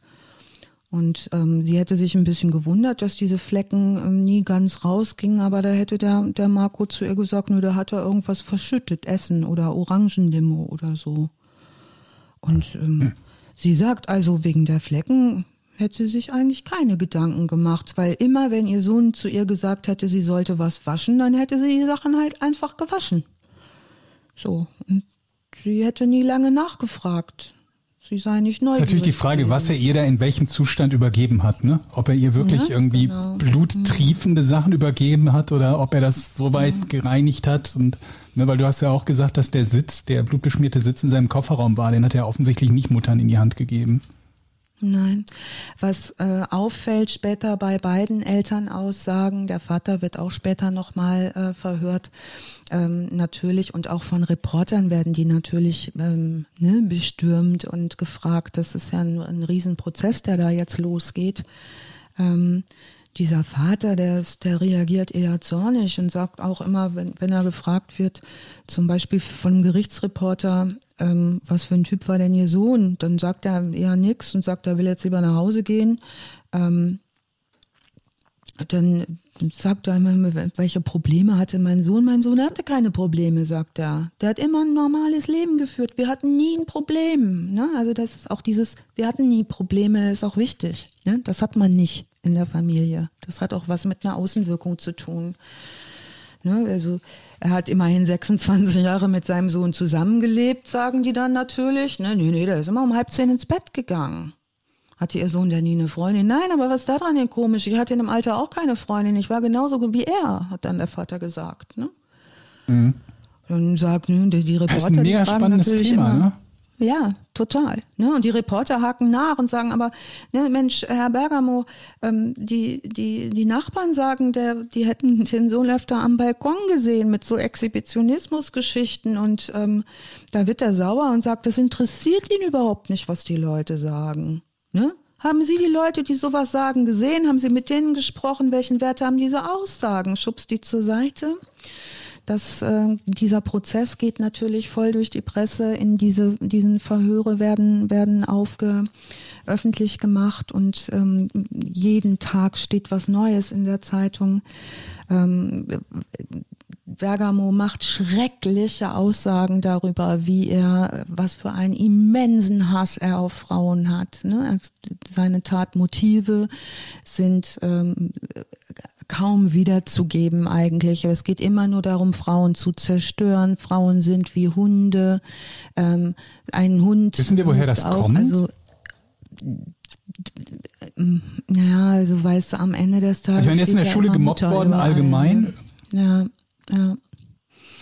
Naja, auf meiner Mindmap steht, ich habe mir da ziemlich viel drüber durchgelesen und das, was er da von sich gibt, ist ähm, tatsächlich überhaupt nicht auszuhalten und zu ertragen, was er da sagt. Ne? Es mhm. geht um die totale Zerstörung, aber seine, sein absoluter Mordtrieb und sein Trieb zu morden passiert immer dann, wenn er Abwertung erfährt. Ähm, okay. so kommt es aber so einen Beispiel, konkreten Fall, dass wir sagen? Na, also die eine, äh, bei der einen sagt er, mh, mm, also manch, an manche kann er sich gar nicht erinnern. Da hätte er so da wäre so, wüsste er gar nicht, da hätte er plötzlich blutverschmiert da gesessen, da hätte er gar nichts gewusst. Bei der mhm. anderen sagt er, ähm, das habe ich eben vergessen zu erzählen, er hat ja körperlich irgendwie nicht so viel äh, Glück gehabt ne, als Jugendlicher und Kind. Dazu kommt mhm. später dazu, dass sie ihm ähm, dass sie ihm mit 24 Jahren einen Hoden entfernen müssen und er sich einer Strahlentherapie entzieht. Und darüber hat sich Krebs? wohl sein letztes Opfer lustig gemacht stand da nicht Krebs, nur dass der Hoden entfernt werden musste. Aber das war wohl okay. auch ein Punkt, woraufhin er rot gesehen hat. Also es kommt so einiges zusammen, diese äh, Schuld- und Schamfrage, dann diese auch eigentlich permanente Entmännlichung durch diese Mutter, also jemanden mit 26 noch so zu Hause zu halten wie ein Kind, zum Beispiel kommt der Vater dann irgendwann mal abends nach Hause und die Mutter sagt, guck mal, heute gibt's Kuchen und den Teig, den hat der Marco ganz alleine gemacht.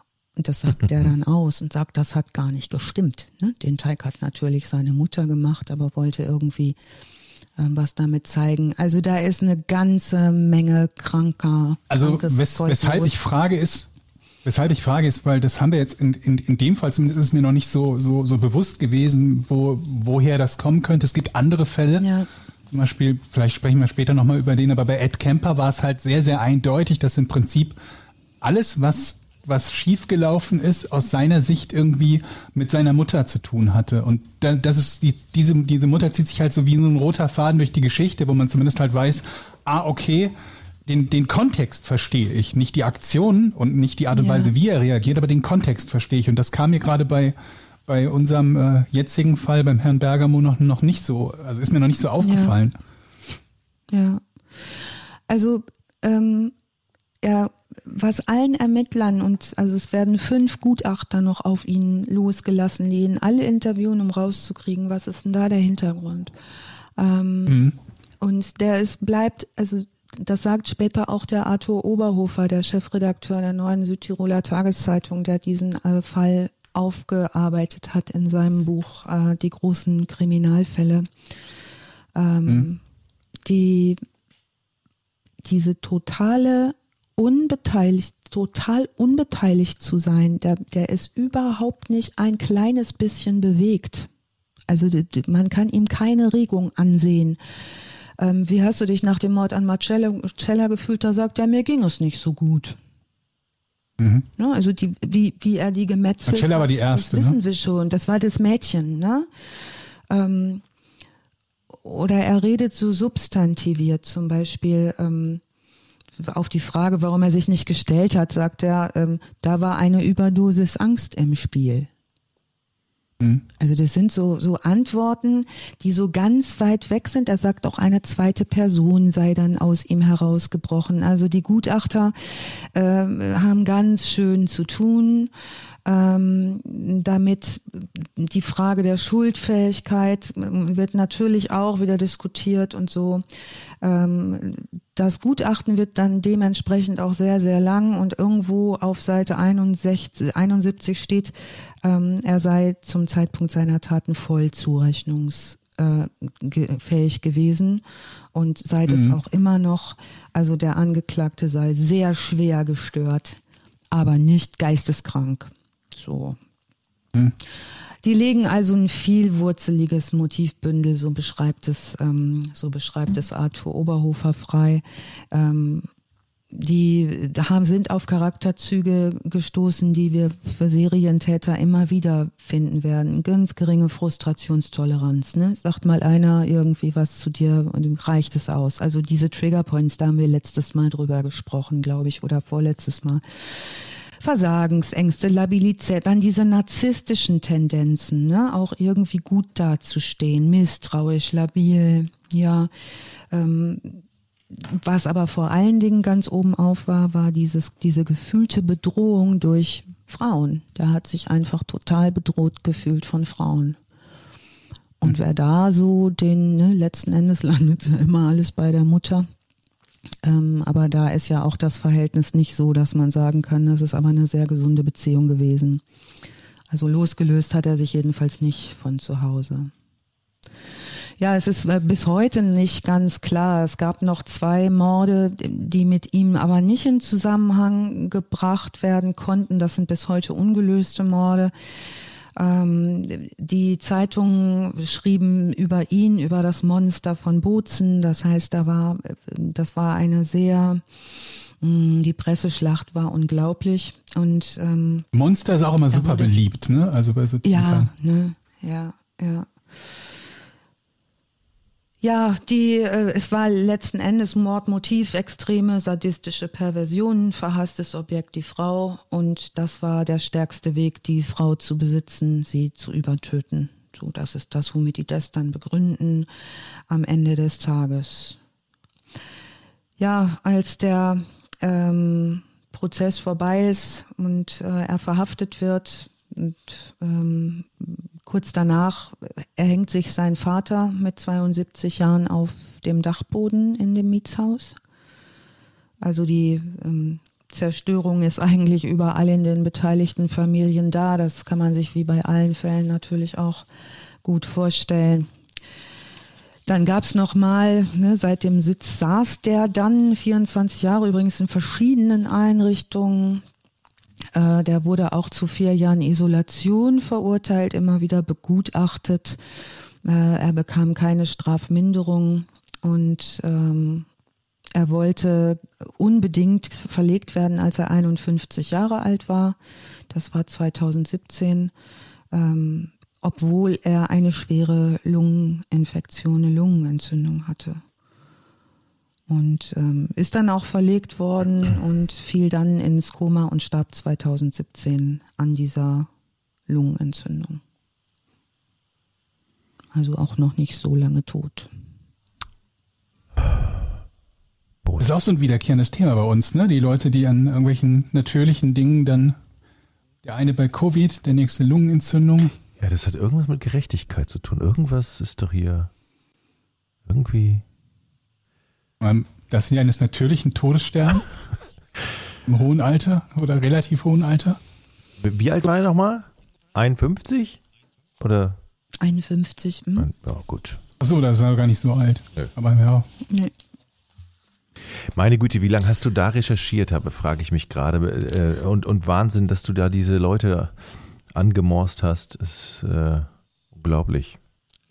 Aber das hat mir auch wirklich großen Spaß gemacht, was, ähm, was ziemlich ähm, cool ist, glaube ich, ist nochmal zu sagen, dass da die Leute, die ich heute zitiert habe, die Recherchearbeit gemacht haben, die ursprüngliche, und es tatsächlich nicht so eine schöne, ordentliche wie bei unserem ersten Mordfall, ne, wo man schön die 13 Morde in Reihenfolge auf Wikipedia findet, einfach weil der Fall so berühmt mhm. ist vom Yorkshire Ripper.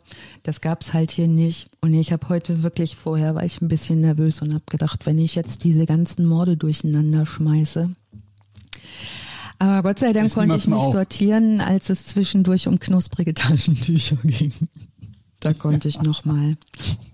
Okay, ich, ich versprochen, in der nächsten Folge lassen wir das Thema mal aus. Also ich. Ich würde da gar nichts versprechen, Jochen. Warte, Würde ich auch sagen, leg dich da noch nicht fest. Okay. Nein. Wenn es passt, als wenn's, nur wenn es passt. Der Kassenwart der Knuspertaschentücher. Ich habe jetzt fünf Morde ne, auf dem Zettel. Die anderen zwei waren ja. nicht von ihm möglicherweise. Ne? Das weiß man nicht. Nee, das wissen wir dann bis heute nicht. Dann ne? haben wir 19 aus den letzten drei Folgen. Die fünf sind 24. Was ich halt interessant finde, ist immer die 13, ja. Die, die Frage irgendwie hätte, hätte man irgendwie zwischendurch, also zumindest in heutigem Maßstab, hätte man zwischendurch gute Karten gehabt, ihn zu finden. Und äh, ich habe ja so ein bisschen die, die, die Hoffnung gehabt, dass seine Doofheit auf dem Balkon zu masturbieren dazu geführt hat, ihn äh, zu, zu überführen, aber das war ja nicht der Fall. Und ich glaube, ich bin mir nicht ganz sicher, ich glaube, es wäre vermutlich auch heute nicht der Fall gewesen. Ne? Also, weil selbst wenn du die Möglichkeit hast, irgendwie DNA abzugleichen, wäre auf dem ja. Balkon zu masturbieren noch kein Grund, dass eine DNA-Probe von dir genommen wird überhaupt, ne? Wäre, glaube ich, nur bei irgendwelchen Gewaltverbrechen oder so der Fall.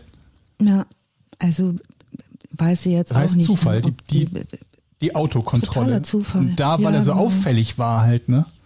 Den Beifahrersitz nicht eingebaut und die Scheibe zerschlagen. Und da ist er auch ja. nicht der Einzige. Ich glaube, bei, bei ähm, Ted Bundy war es, glaube ich, auch so, dass er keinen Beifahrersitz im Auto hatte, ne? Irgendwie sowas. Jedenfalls auch also so eine Autokontrollgeschichte, wo irgendwo irgendwas deutlich gefehlt hat. Aber wenn ihr Lust habt, bei einem anderen Fall, kurz, wenn, ja. ja. Sorry? Bei einem anderen Fall war es halt so, dass, äh, ich will jetzt nicht die entsprechenden Fälle vorwegnehmen, aber bei einem anderen Fall war es halt so, dass der, dass ein Täter sogar kontrolliert wurde mit, mit Müllsäcken, mit Leichenteilen in seinem Wagen und der entsprechende Polizist aber nicht so weit kontrolliert hat, um das festzustellen. Ne? Aber ich meine, warum auch? Wenn du irgendwo jemanden siehst, der Müllsäcke im Auto hat, dann, dann sagst du ja nicht, da ist bestimmt eine Leiche drin, bleiben Sie mal stehen, nee, sondern wünschst ihm halt wahrscheinlich einen schönen Tag, wenn du festgestellt hast, dass ansonsten alles okay ist. Ja. Ja. Jetzt so. habe ich aber noch für euch eine, ich möchte einmal wissen, ob ihr auch an sowas, äh, auch so in, in solche Richtungen denkt wie ich. Könnt ihr mal kurz Marco Bergamo in eure Bildersuche eingeben? und mir kurz sagen, an wen euch der erinnert, weil ich gerade, weil unprofessionellerweise mein Handy laut gestellt war, ich das irgendwo in die Weiten des Raumes gepfeffert habe und da jetzt nicht mehr drankommen kann. Jetzt hätte ich es euch kurz über ähm, Kurznachrichtendienst geschickt. Ist Aber das der nette Kerl mit dem Schnäuzer und dem Schlips? Mhm. Ähm, an ich wen Pablo Escobar. Ja, würde ich auch sagen. Total an Pablo Escobar. Okay. Ich hatte eine andere Assoziation. Eddie, ist Eddie eingeschlafen? Eddie? Eddie ist weg. Eddie ist weg. Nee, also das ist so der erste, den. Warte mal, es klingelt. Hallo, hallo? Eddie, Eddie? Ist Jochen noch da? Ja, ja, ja, ja. Die ist irgendwo disconnected, nehme ich mal an. Ist ja jetzt auch nicht wichtig. Wieso, ja. an wen hat dich das erinnert? An den Nachbarn von, ähm, an den Nachbarn von Homer Simpson. Flanders? Ja. Ich finde, ja. das ist mega nett Flanders Lookalike. Ich dachte so, also so unauffällig, ne? Dieses, ich finde den so vom Typ, das ist so einer, den, da denkst du, ja, das ist der, der immer mit seinem, ne, wer ist denn, ach, der fährt so einen roten, so einen roten. Aber das kommt auch aufs Foto, aufs Foto an, ne? Also wenn ich mir die Bildersuche ja. angucke, da gibt's ein Foto, da sieht er aus wie ein RAF-Terrorist. So eins, wo er ja. von vorne ja. fotografiert ist und, und, und halt so in die Kamera stiert. Und ein anderes, wo er halt im Anzug so ein bisschen nach zur Seite guckt, vermutlich bei irgendeinem Gerichtstermin. Ich glaube, je nachdem, welches Foto man von dem sieht, da kann er so ziemlich jeden Eindruck machen von, von Terrorist über äh, ja. nette Nachbar von nebenan bis halt zum, zum Serienkiller. Also Serienkiller würde ich, ich weiß ja nicht, wie ein typischer Serienkiller ist, aber dem würde ich es jetzt persönlich mal so nicht zutrauen. Das ist jetzt für mich ein ganz normaler Typ, da laufe ich ja. in der Stadt an dem vorbei und denke mir einfach nix. Ja, aber ja, genauso sehen ja Serienkiller, also ich meine, die sind ja ganz normale Typen. Ja. Ja. Also Bundy sieht völlig normal aus, Gacy sieht relativ normal aus, irgendwie ähm, der, der, wie heißt der, der, der, ähm, na, der aus seinen Opfern Zombies machen wollte, sieht sogar recht, recht gut aussehender junger Mann gewesen. Also ist ja nicht so, als ob es einen Serienkiller-Look gäbe und man irgendwie sagen würde, nee. Mensch, der sieht aber aus wie ein Serienkiller, außerhalb von so nee. äh, Splatter-Filmen oder sonst was, wo die Leute dann halt irgendwie wie so ein, wie so eine, keine Ahnung, wie so ein Monster im Prinzip aussehen, ne? Wie, wie wir gerade auch schon ja. hatten, ne? Dieses Entmenschlichen der, der Täter ist auch so ein ganz, ganz, ganz häufiges Phänomen, ne? Dass ja. sie dann als Monster von sowieso und äh, das Böse und, und so weiter halt äh, ähm, bezeichnet ja. werden. Ich habe immer das Gefühl, dass das passiert, damit die Leute sich nicht damit auseinandersetzen müssen, dass sowas im Prinzip jeder, jeder, jeder Typ, den du, den du nicht kennst, sein könnte. Ne? Als müsste das irgendwie ja. so eine ganz besondere Art von, von, von wilder Gestalt oder Dämon sein, die solche Täter sind. Ja, die, ähm, also was jetzt in dem Fall ich besonders, was, was mich an diesem Foto so bemerkenswert, wo ich dachte, das ist so, das ist so ein neutraler Mensch. Ich hätte den in der Nachbarschaft vielleicht auch nicht gesehen. Und Massimo, der hat neben dem gewohnt, 200 Meter Luftlinie, der sagt, er hat den nie gesehen. Und das musste er erstmal hinkriegen. Aber also es gibt ja auch so Leute, die so unsichtbar sind, ne? Das ist mir eher so. Ne? hallo, hallo, hallo, Oh, ganz hallo? viele Echi. Hallo, Eddie. Ja. ah, warte, jetzt höre ich euch. Nein, doch nicht. Warte. Was ist hier los? Was? Ey, seit wann habt ihr mich hören, wenn ich mal fragen darf? Nicht mehr reden. Das warst du zwischendurch lange. abgehackt? Fünf Minuten oder so? Ich weiß es nicht genau. Ey, ich habe gedacht, ihr ignoriert die ganze, weil ich konnte reden, ich konnte euch hören und nie ja, ist einer auf das eingegangen, was ich und keiner ist drauf eingegangen. Schlimm. Eddie, wir haben dich nicht gehört, ganz lange. Entschuldigung, nicht das denken. Bastian Pastewka. Was? Was? Marco Achso, Bergamo. Ah, Bastian Pastewka. Achso. Das stimmt. Da bin ich nicht drauf gekommen. Ich hätte gesagt Ned Flanders. Aber du hast uns ja gehört. Ja, ohne den Schnauzbart definitiv. Sagen. Auch der Blick, das erste Foto, wo er da so guckt, Mega. als ob. Ja, ja. ja. Stimmt. Immer die Frage, welches du als erstes Foto hast, aber ja. Ja. Ja. Und ich die ganze Zeit so, Pastewka, Pastewka. Oh naja, wenn er uns nicht hört, dann ist ja auch egal. Ich so, Pastewka, was findest du? Und ich wollte, keiner sollte es sagen. Ich sag doch Pastewka. Das ist ja schrecklich. Also wir lösen das jetzt hier auf, Eddie, nicht, dass du ein, ähm, eine schreckliche Tat begehen musst, um dieses vermutlich erlittene Leid wieder zu hinter dich zu bringen. Wir haben ja. nichts gehört, schade. Ja, naja. Ich hatte davor auch noch ein paar gute ja. Gags, die ihr auch nicht gehört habt, offensichtlich, aber gut. Kannst du die nachreichen? nee, die waren jetzt ja. äh, aus dem Moment. Jetzt sind die nicht mehr gut, ne? Hm. Ja, und so schaue ich wieder auf meine Mindmap. Äh, da steht Skigebiet, Bozen, Tourismus, Familie, Vater, Mutter, Krankheiten, Hohn, Scham, Schuld, Erziehung, heilige Hure, Dilemma, Zerstörung, Übertöten, emotionale Verflachung, Hass auf Frauen, Hund, Tod, häusliche Isolation und Messersammlung. Die heilige Hure hat man noch nicht, glaube ich. Die, dieses heilige Hure-Dilemma, ne, das ähm, ist ja so ein ganz, ähm, ja, also einerseits irgendwie Prostitution total ablehnen und gleichzeitig aber ein Frauenbild äh, erschaffen, das Marien gleich ist. Das macht ja in der Regel auch nichts Gutes was hinten dabei hm, rauskommt, ja. sage ich mal. Das hatte ich mir so als Stichwort mal aufgeschrieben. Ja, da war nämlich Ist Jochen noch da? Ich bin noch da, ähm, ich zähle gerade noch. Ah, aber genau, Dank. 24 ist richtig. Ja, ja, ich habe es nochmal kontrolliert. Ich bin da. Ähm, ja. ja. Alice, Hammer. Ja, Jochen. Du danke. hast mir diese schöne Stadt Bozen, ich kann, also ich mag ja Bozen, wie gesagt, aber ich tatsächlich, ich kannte diesen Fall überhaupt nicht. Ich werde jetzt mit anderen Augen diese Stadt betreten, immer auf, immer den Blick auf die Balkone richten, was da so los ist. Und ähm, ja. Die Stadt hat also, ja, also auch diese dieses. Südtirol, ja. ich muss euch sagen, da ist eine Menge los. Ich bin Georg anfangs schon auf die Nerven gegangen, weil ich hatte noch gleich fünf andere Fälle aus Südtirol und dann hat Georg gesagt, es ist vielleicht doch ein bisschen viel Südtirol. Ja. so, ne? Also wir sind ja nicht der Südtirol-Podcast.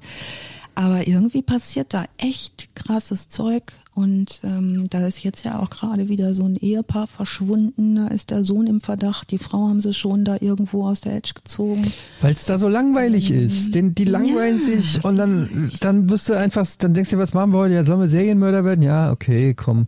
Und so ist das. Zack, Serienmörder. Serienmörder. Ja. Haben wir die Erklärung. Ich will kein Spielverderber Danke, sein. Eddie. Ihr wisst, lass es doch. Ihr wisst, ich habe einen Hund, der steht vor der Tür, heult und ich habe das Gefühl, dass der gleich hier in die Wohnung pinkelt. Ich muss, Oh. ich muss ganz schnell dahin. Äh, Ja, doch, wir sind doch sowieso quasi am Ende angelangt. Unser Täter ist ja bereits tot, das heißt, wir können das Buch zumachen für Genau. heute, ne? ja, wunderbar. Hat denn der, Ja. der Buchhalter des Todes das alles vermerkt? ja, ja, 24 haben wir. Ja, Stark. Also heute fünf. Vorher waren es 19 insgesamt. also Ja. den Adventskalender haben wir voll. Und damit ist quasi die erste Staffel, wenn man das so sagen kann, Verbrechen ohne richtigen Namen im Kasten. Also wir haben ja gesagt, vier Folgen wollen wir Pilotstaffel, vorproduzieren, die Pilotstaffel. Und dann werden wir die erstmal auf Patreon releasen und sind gespannt auf euer Feedback überhaupt, ob sich das Leute anhören, wie viele sich's anhören. Und dann ähm, schauen wir, ob es weitergeht. Aber ich habe ein gutes Gefühl. Ja, Vielen Dank, Alice. also es macht uns auf Sehr jeden Fall gerne. Spaß, was schon mal sehr wichtig euch. ist, ne? Ja, Ja. das stimmt. Genau. Ja, Spaß echt ist- danke Alice fürs Recherchieren. Das hast du echt wieder mal Sehr, ganz, sehr ganz gerne. toll gemacht. Danke euch. Mir hat's großen Spaß gemacht und ähm, ja, bis zum nächsten Mal. Ne? Dann sagen wir Tschüss und wahrscheinlich und hoffentlich bis zum nächsten Mal, ne? Tschüss. Jo. Tschüss. Tschüss. Tschüss.